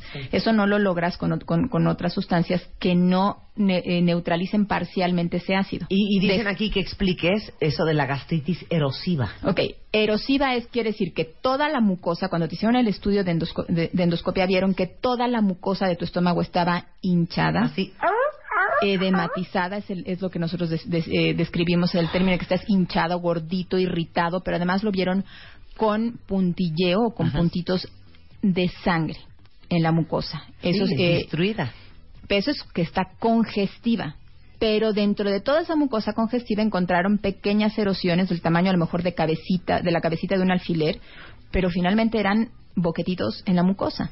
Entonces, esos cuando se juntan varios boquetitos forman una úlcera. Bueno, desde ese día, cuenta bien, ¿saben qué pasó? En mi vida me vuelvo a tomar un relajante muscular Sin o un proteger tu. No hay forma. Sí, ¿no? No hay Sí, manera. ¿no? Ok. ¿qué hay que evitar si tienes úlceras y gastritis? Evitar irritantes. Mira, por ejemplo, aquí hay algo de los, los tibicos, que es algo muy común. Los tibicos son como los búlgaros y producen ácido acético, vinagre. Y es bien común que la gente diga, para la gastritis voy a producir vinagre, voy a, voy a tomar estos tíbicos para que desinflame mi estómago. Y curiosamente los tíbicos lo que están haciendo es, estás ingiriendo en un medio ácido, estás tomando en un medio ácido todavía más ácido que es el ácido acético, es vinagre puro. Entonces, evitar vinagres, evitar irritantes, evitar ayunos prolongados. ¿Qué eh, pasa? ¿Qué pasa con la gente que tiene gastritis o úlceras por gastritis y tiene muchos ayunos? Ya saben, cuenta No, bueno. los que comen por un tienen día el al- una vez al día. no, tienen el ácido a, a flor. O sea, finalmente tu cerebro en, momen- en distintos momentos del día tiene hambre, produce ácido, da la orden para que el estómago produce ácido, tú te lo aguantas, no comes y entonces empiezas a ulcerarte o, o vas a tener datos de inflamación. Ahora vamos con, al final dejamos la hepatitis, ¿no? Ok. Diarrea por colitis o estreñimiento por colitis. Ok. Ok. Muchas cosas que se usan en, en estas itis. Tengo colitis, y- pero tengo tiendo a tener este diarrea.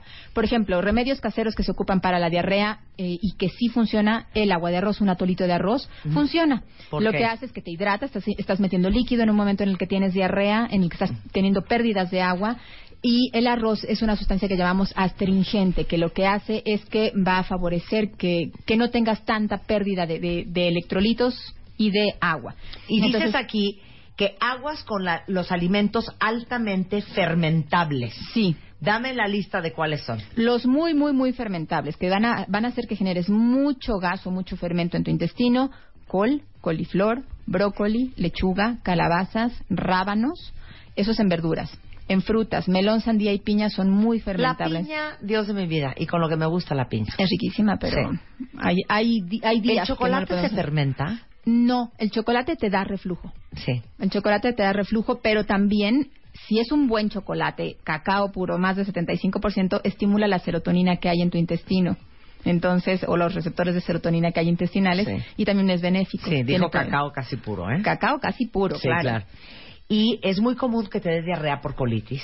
Sí, ¿Y por es, qué? es muy común porque si Ahora sí que dame la fisiología digestiva. cuando cuando el colon piénsalo piensa un tubo un tubo que es hueco que de repente tiene tiene o sea, tiene musculatura y de repente tiene contracciones y distensiones. Lo, te lo imaginas como un rosario con zonas eh, apretadas zonas eh, distendidas o muy relajadas donde ahí está el aire atrapado. Eh, en esos momentos puedes tener a veces cuando se incrementa el movimiento, la motilidad intestinal secundario a bacterias, a toxinas o al mismo problema de colitis, eh, se incrementa la secreción, se incrementa la, la, la, eh, la motilidad y favoreces que tengas movimientos o contracciones intestinales más rápido y tienes diarrea, alternas con diarrea. Y si comiste un alimento fermentable, pues entonces el colon dice, oye, mueve ese gas, mueve ese excremento, mueve ese residuo, porque me está llegando desde el intestino y se va a mover muchísimo más rápido. Si estás inflada, porque no puede salir el gas, eh, te vas a sentir eh, con esa digestión, pero si está libre vas a estar con gases y puedes tener evacuaciones sueltas. Y lo contrario, te da también estreñimiento por Por colitis. supuesto, puedes tener, puedes alternar evacuaciones normales con eh, estreñimiento, que son evacuaciones cuando lo mismo, cuando se queda apretado el colon y no puede pasar el excremento ah, por distintas zonas, recuerda que mide más o menos dos metros, entre met- metro y medio y dos metros. Cuando hay zonas apretadas, el excremento se estaciona, se queda ahí, el colon sigue chupando agua y se va haciendo el excremento más seco, más piedra. ¿Cómo evitas eso? Comiendo mucha fibra, tomando agua. Ahí entre los remedios que te dicen, oye, es que tómate un tecito, tómate, pone a remojar linaza y hazte un licuado con linaza o con chía. ¿Funciona? Sí, sí funciona, porque Sí es un aporte de fibra, claro. Va a hacer que tengas excremento suavecito, que el colon que se está contrayendo y que a lo mejor puede estar un poco lastimado o, o o- o en sobreexpresión, aunque se apriete, no va a ser un apretón muy duro ni muy drástico y no vas a tener espasmos o cólicos. Otra cosa que dicen que ayuda es el aceite de oliva, ¿sí, o no? Sí, sí ayuda. El aceite de oliva eh, finalmente es un lubricante. Entonces, si tú lo tomas o lo tomas en ayuno, vas a, vas a lubricar y vas a favorecer que tengas evacuaciones, sí. Pero como es un aceite, puede irritarte y te puede dar cólicos. Ok. Sí funciona. También otro remedio que te dicen, en, la- en ayuno tómate agua con Caliente limón. con limón. ¿Eso qué onda, eh? Eso tiene una razón. Eh, el, el limón, el- te dicen que el limón cuando entra al estómago se alcaliniza, eso es Mentira. Mentira, no hay manera de que, de que se alcalinice el limón. y, va- y más si va con agua, que es el que neutraliza todo lo, todo lo ácido, es el neutralizador por, por excelencia. Entonces, eh, lo que sí sucede es que si tú te levantas, estás en ayuno con tu estómago en vacío, y al estar tu estómago en vacío, metes, ingieres líquido libre, que es el tecito, eh, y calientito, va a jalar todo el moco, va a tom- a- las secreciones, el residuo, a lo mejor incluso hasta de grasa de la noche anterior, lo va a jalar y lo va a empujar. En menos de 20 minutos ya está esa agua que, que tú tomaste, que tú pasaste de tu boca, llegó, pasó por el esófago, llegó al estómago, está en el intestino en unos 20 minutos. Pero, es- por eso, pero la gente que tiene... Ajá. Y eso hace que llegue líquido libre al intestino, se mueva más y por supuesto tienes a tener me- me- evacua- mejores evacuaciones. Es que el otro día que estuvimos hablando del, del agua caliente con limón en ayunas, me preguntaba una cuenta bien que ella padecía de gastritis. Yo la verdad es que también tengo gastritis y me lo he tomado y no me pasa nada. Pero probablemente no, te- no está expresada la gastritis o no, o no Por eso, pero es bueno el agua de limón en ayunas pero no para gastritis. No, No, no, no, o sea, pero no te la incrementa por la acidez del limón. no, a lo mejor el, el limón sí al entrar en eh, ácido, pero va a transitar tan rápido por el- la misma agua, está neutralizado con el agua, pues. Claro. Entonces al pasar tan rápido no vas a tener ningún ningún efecto. Y rapidísimo, ahora sí que en un minuto, la hepatitis. Hepatitis es bien importante porque eh, nosotros tenemos muchos remedios cas- este, caseros y muchas cosas de herbolaria que eh, el término médico es reacción idiosincrática. ¿Qué quiero decir? Que no sabemos a quién le va a tocar y que si te toca, pues eh, te pasó.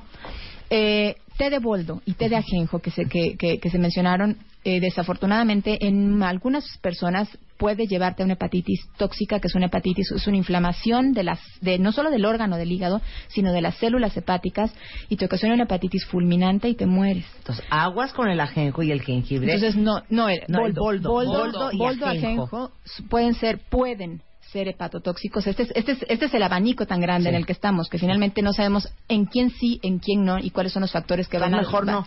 Entonces, si no sabes, si no tienes la dosis, si no, mejor no, porque sí pueden ser, como muchos otros medicamentos, pueden lastimarte el hígado, pueden ser hepatotóxicos, entre ellos antibióticos. Y eso de que tengo hepatitis, entonces es súper bueno comer dulces y chocolates. Cuando tienes una hepatitis, eh, la hepatitis viral, la que, eh, la que es habitualmente eh, eh, se presenta en la infancia, aunque puedes tenerla en la edad adulta, tú comes eh, la hepatitis A y hay un proceso de inflamación en el hígado agudo. Eh, te puedes poner amarillo o no, puedes sentirte muy cansado o no, puedes eh, hacer tener evacuaciones un poquito eh, blancas, blancuzcas y puedes hacer pipí muy oscuro. Por su- ahí tienes un cuadro de hepatitis y si se documenta todavía mejor. No sé si, si lo documentas con elevación de, de algunas enzimas hepáticas. Muy bien. Aquí, comer dulces te ayuda, sí, pero no quiere decir que te esté curando la hepatitis.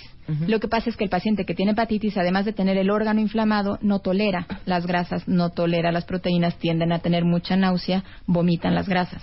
Y por eso es que toleran más las, más las cosas frías y los carbohidratos, en o sea, como dulces. Claro. Qué bonito. Ay, Ana Teresa es lo máximo. Está aquí en la Ciudad de México, en el Hospital Ángeles del Sur. Eh, el teléfono de su consultorio es 56 52 22 31, por si alguien ocupa. Apúntenlo en nuestro directorio de especialistas. Un placer tenerte aquí, querida. Un abrazo a todos, Marta. Muchas gracias. Ya conoces a los ganadores del Extreme Makeover 2016. Entra a martadebaile.com o wradio.com.mx y checa cómo van Extreme Makeover 2016. solo por W Radio. Los mejores temas con Marta de Baile. Ya regresamos. Temporada 11. 12 y 5 de la tarde en W Radio. Mario Guerra, nuestro rockstar del amor, es in the house. Y prometimos que íbamos a hacer este tema buenísimo. Divorciados y divorciadas. Con hijos. ¿Quién la tiene más difícil? Yo ya di mi opinión, ¿eh? Yo ya di mi opinión. ¿La puedo dar? Sí, claro. Antes Sí, de empezar vuelve el a programa. darla. Por favor. Es que yo hace no, no mucho, no sé en qué, de qué estábamos hablando, Mario, Ajá. pero dije que los papás divorciados es muy difícil aparte de no poder ver diario a tus hijos, no poder despertarte con ellos, no tenerlos a la mano, lo que todos ya sabemos. Pero por otro lado, es muy delicioso ver a tus hijos cada 15 días. Ah, sí, totalmente. Jojo, jojo, vámonos al parque a andar en patineta y risa y risa a ¿Y comprar globos y helados. Claro. Sí, pero es- la mamá se las rifan diario. Diario, O estoy diario. mal, cuentavientes. ¿Ustedes qué opinan? Va el hashtag. Divorciados, diagonal divorciadas. La pregunta es, ¿quién creen, con hijos, eh, que la tiene más fácil? Ok, bueno, pues eso va a depender mucho de qué, de qué parte estamos hablando, porque está la parte emocional, la parte social y también está la parte personal. La parte, cada una de esas se ve afectada de diferente manera. Entonces vamos a empezar con la parte emocional. Fíjate, contrario a lo que podría pensarse, y, y aquí sí quiero citar, eh, al final van a encontrar ustedes en el sitio de martadebaile.com, cuando vean el texto, van a encontrar eh, estudios de los cuales me basé para hacer este artículo, este, este, este programa, donde pues la, la ciencia nos respalda un poco. Entonces dice, eh, eh, contrario a lo que podría pensarse en el tema emocional, tanto hombres como mujeres sufren la separación o ruptura de pareja. Claro. Lo que pasa es que más que cuestiones de género, tenemos que ver con temas de circunstancia o personalidad, que es lo que complica realmente. Y los factores que más influyen son, para saber si la sufres o no la sufres, son si tú eres la parte que quería o no separarte. Porque Claro. si lo que ocurrió fue muy circunstancial, como una infidelidad o algo así, pues obviamente eres la parte más afectada si tú fuiste como víctima de eso. Pero aparte, paréntesis. Normalmente, si querías divorciarte, no importa si eres hombre o mujer, Sí. Es porque seguramente ya llevas mucho tiempo pensándolo Ya, ya lo y por ende pensando. procesándolo. Sí, claro, y te- ya la sufriste en silencio y no sabías cómo decirlo. Claro. Ya llevas un tiempo con este duelo adelantado. Exacto. Vamos Pero la que así. no quería o el que no quería divorciarse le cae de sopetón. Sí, le llega de, de golpe y porrazo, ¿no? Entonces la parte que más sufre es aquella que se ve forzada a la separación cuando el otro que ya sabía le dice, ya me voy. Otra cosa que influye eh, más allá de si somos hombres y mujeres, y recordemos que antes de ser hombres y mujeres somos personas, son las circunstancias. Por ejemplo, cuando se da por desgaste, por abandono emocional, que ya hablamos hace unas semanas de eso, o por una decisión necesaria, hay más tiempo para asimilar, ya como que venías a ver que la cosa no estaba bien y que el barco ya se estaba hundiendo.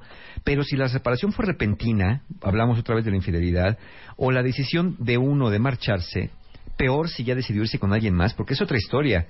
Una cosa es que me digas, ya me voy, y otra cosa es que me digas, ¿tú Ya me voy con Raquel. que me voy con mi secretaria, Sí, no, bueno. Que me voy con la vecina, que me voy con Juanita la del O me trabajo. voy con mi entrenador. Eh, o me voy con mi entrenador, claro, ¿no? Hombre, casos que hemos conocido. Bueno, eso, eso es también mucho más complicado todavía. Entonces, quien pasó por esto, siendo o mujer, le va a ser más difícil. Y al final, emocionalmente, las creencias en torno a la separación y al futuro. ¿Qué es? La gente empieza a desarrollar desconfianza en el género opuesto, desconfianza en las relaciones de pareja, hasta incredulidad en el amor y en la fidelidad y en la lealtad de las personas, Eh, la creencia de no poder rehacer la vida, sentirse no querible o rechazado. Eso también afecta mucho a nivel personal cuando empiezan a generar estas creencias. Mi ex esposo. Saludos, ex esposo, porque me oye mucho. Ok. Dice, cuando le dicen, oye, ¿no te vas a volver a casar? Se voltea y dice, no, a mí ya no me hacen ese chiste. Fíjate, ahí Se está. quedó traumado. Ahí está el trauma, ¿no? Entonces, como esta primera parte de emocionalmente quién afecta más, la conclusión es que una persona emocionalmente herida, resentida o inestable va a padecer malos efectos de una pobre elección de una nueva pareja y se va a ver más desesperada o va a acabar por arruinar una nueva relación. Da igual si eres hombre o mujer. Da igual si eres hombre o mujer. Está bien. Ahora, la parte social. Uh, En la parte social, ¿quién la tiene peor, hombres o mujeres? espérate. ¿Quién la tiene peor, cuentavientes? ¿Hombres o mujeres? Yo Luz. siento que las mujeres. Totalmente mujeres. Luisa, ¿hombres o mujeres? ¿Quién la tiene peor? Más mujeres que hombres. Sí, Más mujeres mujeres. que hombres. Memo, Sí, claro. tú que sabes mucho del amor, puerco, las mujeres. Ok, Pues pues yo sí. también creo que las ¿No? mujeres. En ¿eh? efecto, en efecto. A, a pesar de que exis- existen estigmas sexistas o de género en cuanto a la separación, pues tenemos varios que sí influyen todavía, ¿no? Por ejemplo, el estigma de las mujeres solas. Con el mito de que una mujer sola es pobrecita, de que muchas amigas lo que se hacen es apresurarse, más que empatizar con lo que está sintiendo, ¿sí? A- a- con un te entiendo, a alimentar la herida narcisista, echarle porras, porque creen que las necesita, si no, ¿por qué Sí. le echarían porras? Claro. Porque, ay, Mana, amiga. ¿sabes qué? Tú eres guapísima, inteligente, Vas a capaz. conseguir eres otro hombre. Sí. ¿Sabes Ajá. qué? Él no te merecía. Exacto. ¿Sabes qué? Tú vales más que eso. ¿Sabes qué? Te van a sobrar. Sí, tú mereces algo mejor. Claro. Eres un maldito, ¿no? tú, tú, tú eres una buena persona. Y pues, los dos, cada quien tiene colita que le pisen. eh, Si efectivamente el otro cometió alguna infracción grave, bueno, se entiende, pero más allá de eso, sí está el estima. Fíjate, hasta cuando todavía de repente hay por ahí de esas personas que les gusta echar piropo por la calle y que no son subidos de tono, ves un grupo de mujeres, van tres mujeres caminando por la banqueta y alguien les dice, adiós muchachas, ¿por qué tan solitas? Y dices, Ajá. ¿por qué solitas si son tres? Sí, ¿No? claro, no claro. estamos solitas, tarado. O sea, ajá. somos tres, solito Claro, estás tú. eso está. ¿no? Entonces ahí, ahí este estigma de la mujer sola, como si las mujeres necesitaran de un hombre que las cuide o las valide socialmente como era antes. ¿no? Porque antes era así, si no estabas casada, si no tenías un buen apellido o un hombre que te diera el apellido, pues entonces tus hijos eran bastardos y tú eras una mujer este, que, que no era capaz de des- despertar el amor. ¿Cuál es el error aquí? Eh, una mujer que no se vea tan sufriente es que está en negación, dicen. Claro. ¿no? Entonces se supone que una mujer a la separación debe sufrir más, que es otro, otra creencia, que sufren más que los hombres. Sufrimos distinto, Claro, pero ahora, también sufrimos. Antes de que pongas el segundo eh, estigma social, Ajá. que es el primero es las mujeres solas, Las pero mujeres los hombres solas. libres. Pobrecitas, O sea, los hombres no están solos, los hombres están libres. Sí, claro. Espérate, voy a hacer una cosa. A ver, ¿Saben ustedes, obvio, que nacen en el mundo más mujeres que hombres? claro. Y Y ahí sobreviven traemos más. un déficit. Al nacer sobreviven más también. Y por otro lado, que es algo que creo que todos hemos pensado, el espectro de posibilidades de un hombre soltero es casi casi de 21 años, por no decir 18, Claro, hasta el infinito, hasta el infinito. literalmente. Si le gustan más grandes, pues nos vamos a los 65. Si le gustan de su edad, pues a los 46. Si le gustan más chiquitas, se puede ir hasta los 18. Y en el caso de las mujeres, aunque hay algunas que sí se han dado sus vueltesotas con sus chiquillos más jóvenes, Las cougars. lo que se espera de nosotras las mujeres es que tengamos una pareja que sea o de nuestra edad ya de cuates o mucho mayor que nosotros, Sí. o mayor que nosotros. Fíjate, ahí te va el caso de una amiga que tengo que es de mi rodada, de mi edad, 51 años. Ella estaba buscando pareja, ya tenía algunas relaciones fallidas por ahí, matrimonio que ya tuvo previamente hace muchos años, entonces dijo, pues quiero encontrar el amor, pero como anda muy ocupada, se metió a un sitio de, de encuentro de parejas, de esos que, que tienen sus matchmakers, ¿no? Entonces, eh, cuando llega al sitio, pues le hacen una entrevista y le dicen, este, señora, la verdad no le vamos a mentir, pero no la queremos engañar, no tenemos nada que ofrecerle. Entonces ella dijo, ¿cómo que no tiene nada que ofrecerme? O sea, ¿Cómo? ¿me quiere usted decir que no hay hombres de 51 años de mi edad o alrededor de mi edad que estén buscando pareja? Dice, sí, sí hay. Lo que pasa es que los de su edad están buscando más jóvenes. Sí, claro, ¿No? ese es el punto. Ese es el Pues punto. sí. Ese es el punto. Ay. Entonces, pues este, este, que este, esta etiqueta de que los hombres libres al fin también parte de un hecho. Ya no se hace, digo, todavía se hacen las bodas, ¿no? De repente de esto que cargan al novio como si fuera el muerto, que le tocan la marcha fúnebre, Ay, no. Qué Como- pesadez. Como, si de verdad esto fuera una Fuera el cuestión, matadero. un matadero, Primo exacto. hermano de lo que dije el otro día, ¿qué es eso de estar diciendo a la esposa brujer? Sí, ¿Qué no, es no, eso no. de decir también matrimonio y mortaja? Del cielo baja, ¿no? ¿Qué es eso? Entonces, Claro. se presume que el hombre se libera del yugo del matrimonio. Acuérdense, en las bodas se carga el muerto. Pero la realidad es que, y y esto eh, recuerda en cuentavientes, ahí tengo los estudios, no estoy inventando ni es lo que se nos parece a nosotros. La verdad es que los hombres tienden a ser emocionalmente más dependientes de una pareja y suelen tener menos fuentes de soporte emocional efectivo. 71% de hombres casados afirman que si tienen un problema o se sienten tristes, recurrirían a su esposa. Claro. Pero solamente 39% de mujeres dicen que recurrirían a su esposo para buscar apoyo emocional. Sí. Entonces, pues sí, eh, nosotros eh, teniendo una pareja somos más, nos recargamos más en ella emocionalmente, pero eh, pues las mujeres dicen, no, pues mejor a mi mamá, mejor a mi hermana, mejor a una amiga que, que me, que me ayuda más. Y los hombres suelen buscar y dar menos soporte emocional con los amigos cuando ocurre un divorcio. Entonces, eh, hay un error de pensamiento aquí. Un hombre que se vea sufriente, lo que necesita son unos tragos y conocer una mujer ya. Ese es un error también. Sí. Porque también necesitamos hablar, necesitamos ca- eh, canalizar esto. Nomás que lo canalizamos así, ¿no? Es muy fácil. Llegas con los amigos y difícilmente un amigo te va a decir, cuéntame qué estás sintiendo, te sientes solo, pobrecito. No, no, no, no, vamos a vámonos. unas chelas. Traigo unas chavas Ahí que te voy a unas presentar. chiquitas, unas chiquitas. Tú lo que necesitas es olvidar a esa mujer que te hizo mal, pero mira nomás lo que te traje, ¿no? Jovencitas como a ti te gustan. Entonces, ahí empezamos ya con, con estos estigmas sociales. Entonces, aquí, pues sí, efectivamente, todavía el peso social, el sexismo sigue oprimiendo más a las mujeres en este caso, serse más Sí. señaladas. Pero la conclusión es que ca- posiblemente cada uno se vea forzado, ¿sí?, a cumplir con las expectativas de género en estos casos. Y a menos que quiera que sus amigos le retiren el soporte emocional, pues tendrá que sujetarse un poco a estos estilos de- sociales, ¿no? Ahora, Aquí- espérate, antes de que pases al siguiente tema, yo nada más quiero decir algo. Queridas cuentavientes, muchas mujeres, sobre todo, más que hombres, parte de la decisión por la cual no se salen de una relación tóxica con el más vale bueno conocido que malo por conocer, Claro, claro. es porque muchas mujeres allá afuera te dicen que la vida en las calles está durísima. Sí. Entonces dices, no, pues mejor me quedo aquí. Y particularmente cuando tienes hijos. claro, ¿no? y yo les quiero decir una cosa. Si hay hombres extraordinarios allá afuera, si hay hombres que no tienen ningún problema con estar con una mujer divorciada Sí, de su edad o hasta más grande que él, Sí. si hay muchos hombres extraordinarios que aman a los niños y que no tienen ningún problema de estar con una chava que tiene hijos. Entonces, de veras, no pierdan esperanza. Mi caso es un caso perfecto. Yo estuve divorciado 11 años, tenía dos hijas y encontré después de 11 años y muchos novios muy sensacionales a mi marido, que es una maravilla. Entonces, sí existe la vida, el amor y encontrar pareja después del divorcio. Y fíjate, por Cierro aquí, mi paréntesis. por aquí veo gente que está diciendo dónde, pero lo que pasa es que dónde están buscando. No, Porque no van a que llegar pasa a tocar a la puerta, ¿eh? Claro, pero Está también te voy a difícil. decir una cosa. Está difícil. Si ustedes se viven como un trapo viejo, Claro. ya usado y aventado, y con esa actitud están tratando de encontrar una pareja, lo único que van a traer son puros trapos sucios, aventados y usados. Claro. O sea, Que- créansela. que aquí dicen el clavo que es el siguiente punto, el problema personal.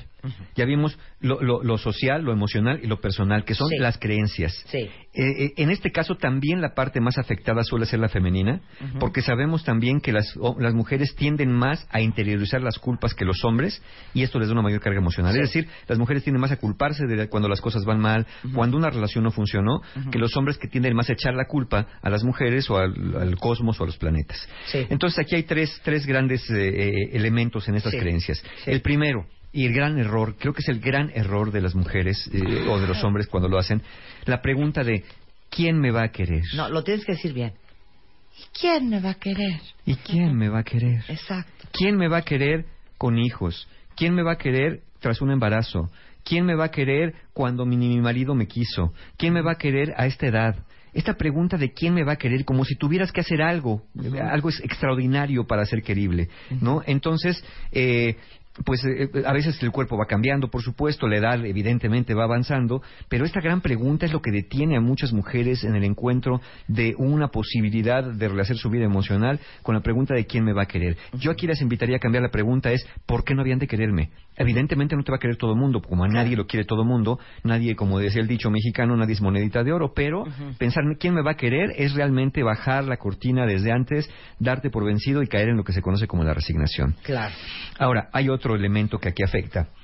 Todo lo que crees que tiene que pasar antes de intentarlo. Volver a intentar tener una pareja. Hay, pare- hay personas que dicen, bueno, sí, pero cuando me estabilice emocionalmente, cuando tenga un trabajo estable, cuando gane más dinero, cuando mis hijos crezcan, cuando me anime a decirle a mi familia, cuando tenga tiempo, cuando se me quite el miedo, cuando llegue de One. Sí. Tú estás esperando, si te das cuenta, te esperas cosas externas, que ocurran cosas afuera.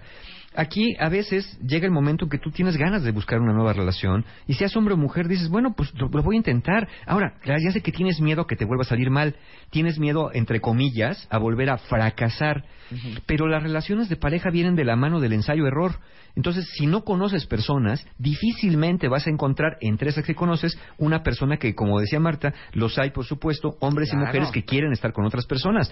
Pero si tú vas del trabajo a la casa, de la casa al trabajo, y de vez en cuando por ahí le haces ojitos a alguien que es la primera persona que pasó, pero no fue el bueno, pues te vuelves a encerrar otra vez en, no, mejor no, porque esto es bien complicado. Ok. Y finalmente, eh, otro elemento de creencias que también es importante es el sacrificio, lo que llamo el sacrificio. Y el sacrificio es anularte como persona para encerrarte en el rol de padre o en el rol de madre. Hay Gran personas, mala idea, hay ¿eh? personas que creen que ocuparse de uno mismo y no solo de los hijos eh, que han sido víctimas del divorcio, se sienten culpables por haberse divorciado y dicen yo le debo a mis hijos por este divorcio, por haber destruido su familia, yo les debo ser sacrificado, ser abnegado.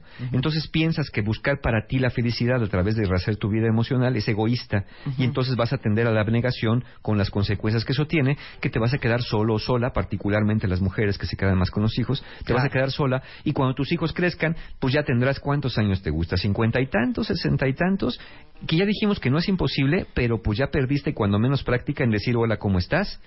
Entonces, en conclusión, en este tema del problema de, de las creencias, el problema personal, es que, que sí, que es verdad que después de una ruptura la autoestima puede verse profundamente dañada y si bien más, hom- más eh, hombres y mujeres sufren las rupturas, la autoestima de las mujeres es más vulnerable a la interiorización de las culpas y aquí en este caso la ayuda terapéutica favorece una visión más objetiva del presente y del futuro de la persona. Ok, muy bien. Y tenemos otro elemento, finalmente, que es el problema práctico, las limitaciones reales, el trabajo y el dinero. Lo de verdad. Lo de verdad, ¿no? La chamba, el dinero y los hijos. La chamba, el dinero, los hijos. Entonces, este problema que es práctico ya no es de creencias, ya no es emocional solamente y ya no es nada más el, el estima social, sino ya es la neta del planeta. En general, sabemos que el matrimonio es una gran fuente de estabilidad financiera y la separación deja en una condición muy complicada, principalmente quien tiene la custodia de los hijos. A quien tiene más bajos ingresos o a quien no ha tenido un ingreso independiente y dependía del otro para vivir. Y en general también son las mujeres quienes más padecen este factor. Cuando, salvo, cuando son mujeres que buscan venganza o revancha a través de exigir pensiones que dicen yo lo voy a sacar hasta los ojos, lo voy a dejar sin calzones, le voy a sacar todo para vengarme. Entonces, en ese caso, pues sí, ahí se le voltea a los hombres esto, y, pero en este caso las mujeres lo hacen no tanto como protección de los hijos, que es lo que argumentan, sino como un castigo al ex por algún pecado que ha de haber cometido. Entonces, Claro. si hay un factor eh, para quien se queda con los hijos y no tiene un ingreso fijo o se queda con toda la carga del gasto de la casa. Y también los hijos, por supuesto, son un factor importante para rehacer la vida, los hijos en custodia. Es un factor limitante para hacer la vida social convencional, porque las reuniones, pues las reuniones que tienes si tienes hijos se centran o en fiestas infantiles o en conversaciones con otros padres que hablan también de otros hijos, ¿no? Que a su vez a lo mejor tienen pareja. Los temas de conversación con los padres eh, casados o divorciados suelen ser los hijos. Y en el caso de, pues, cómo conoces otra pareja, cómo rehaces tu vida, pues las salidas nocturnas, los intentos románticos y el rehacer la vida sentimental tiene que pasar por el filtro de la responsabilidad y hasta la sensación de culpa sobre el cuidado de los Por hijos. supuesto. Y sabes qué, yo sí conozco que esto ya me parece la cabose, o, o, eh, creo que tú también, a hombres que dicen que son casados, digo, divorciados, que tienen hijos y que quieren encontrar una, que, que les dice, ah, te voy a presentar una chava, pero que no tenga hijos. Ajá, Claro, sí. Sí, pero sí. tiene hijos, Sí, Cono, ah, no, tiene no, ah, ¿eh? no, entonces no. Ya no ¿sabes como primer Paso. filtro. Bueno, pues, paso sin ver. entonces pero no está- todos los hombres son así, No, no, no, porque a lo mejor lo que está pensando este hombre que dice no quiero hijos, lo que quiere pues es reposar, ¿no? Y no Claro. quiere la carga, como dicen ellos, de hijos que no son tuyos, pero al final es una persona que se integraría a una familia cuando tiene esta apertura. Rehacer la vida romántica con hijos de por medio y la necesidad de cubrir gastos familiares desbalanceados es menos Claro. probable que una mujer se vuelva a casar con un- que, que un hombre, ¿sí?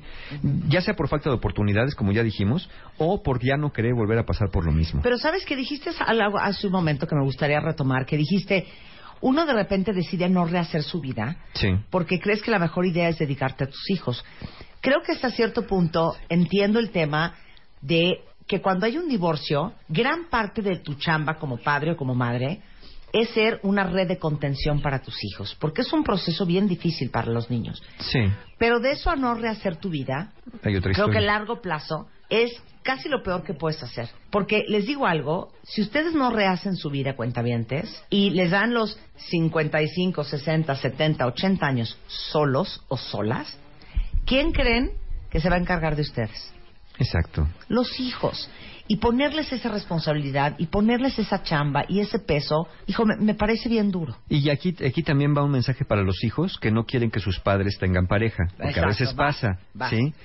Eh, en, en la experiencia aquí, en la experiencia terapéutica, yo he tenido muchos pacientes jóvenes, ¿no? Veintitantos, treintas a veces, inclusive treinta y tantos, que dicen, yo no quiero que mi mamá se vuelva a casar, yo no quiero que mi papá tenga novia. Y entonces les espanto a las novias y les espanto a los novios porque, porque seguramente nada más quieren verle la cara y le quieren sacar el dinero y lo que fuera. Y yo le digo, mira, por tu propia defensa, deja en paz a tu mamá y a tu papá.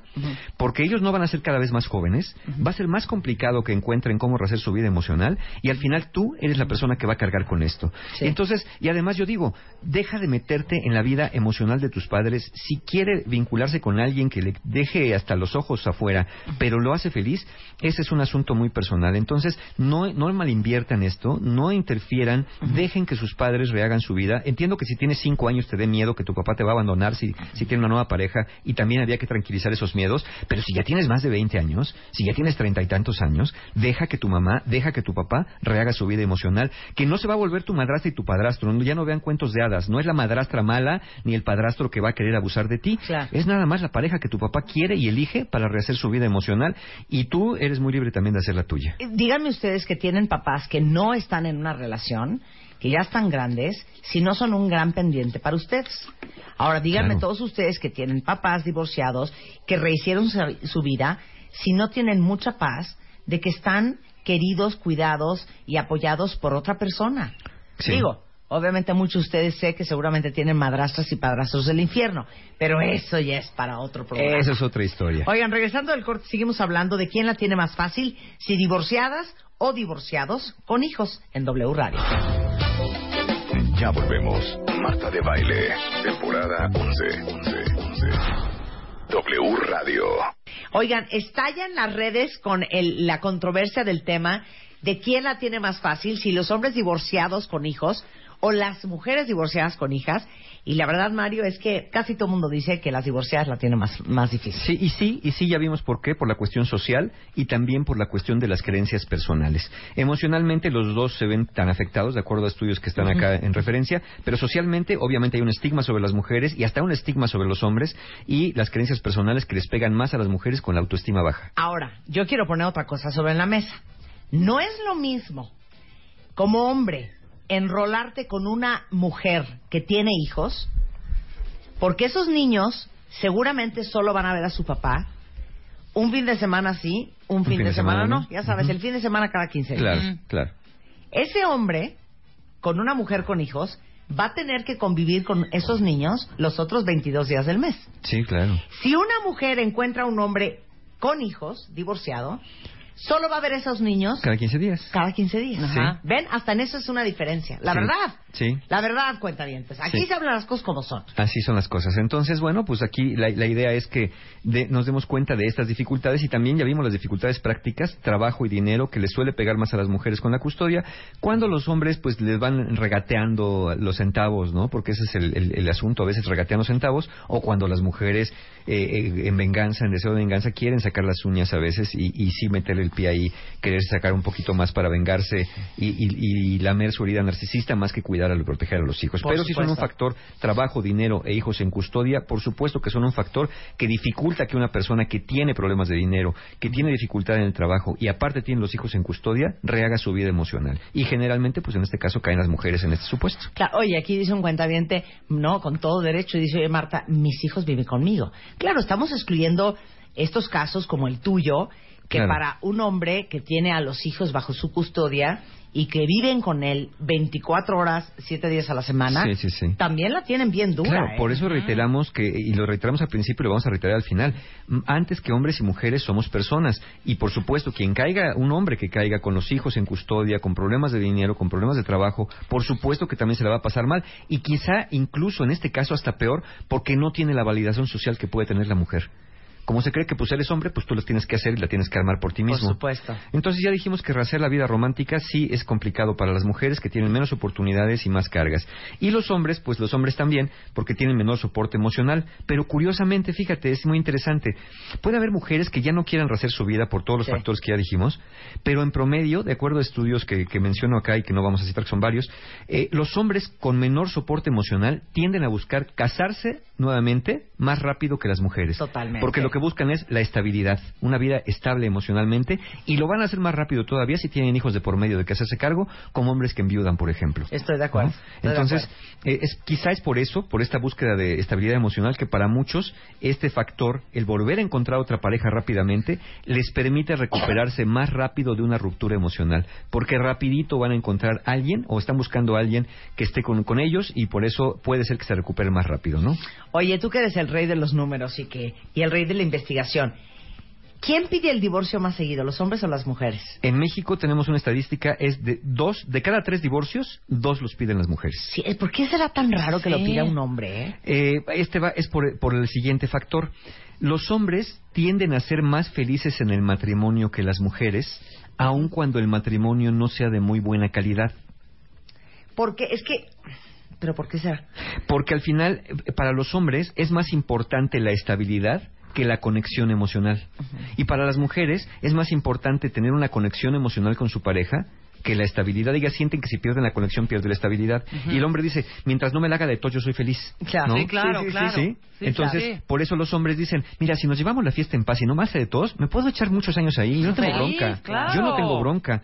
Por eso es muy difícil, o sea, a una proporción, eh, eh, literalmente, las mujeres son dos tercios, ¿no? Y los hombres solamente un tercio que piden el divorcio, y los hombres tienden a pedir más el divorcio cuando ya están en vísperas de tener otra conexión emocional. Eso también como, es muy tú- como fuerte. tus amigos, Sí. esa Es- pareja que eran eh, aceite y agua.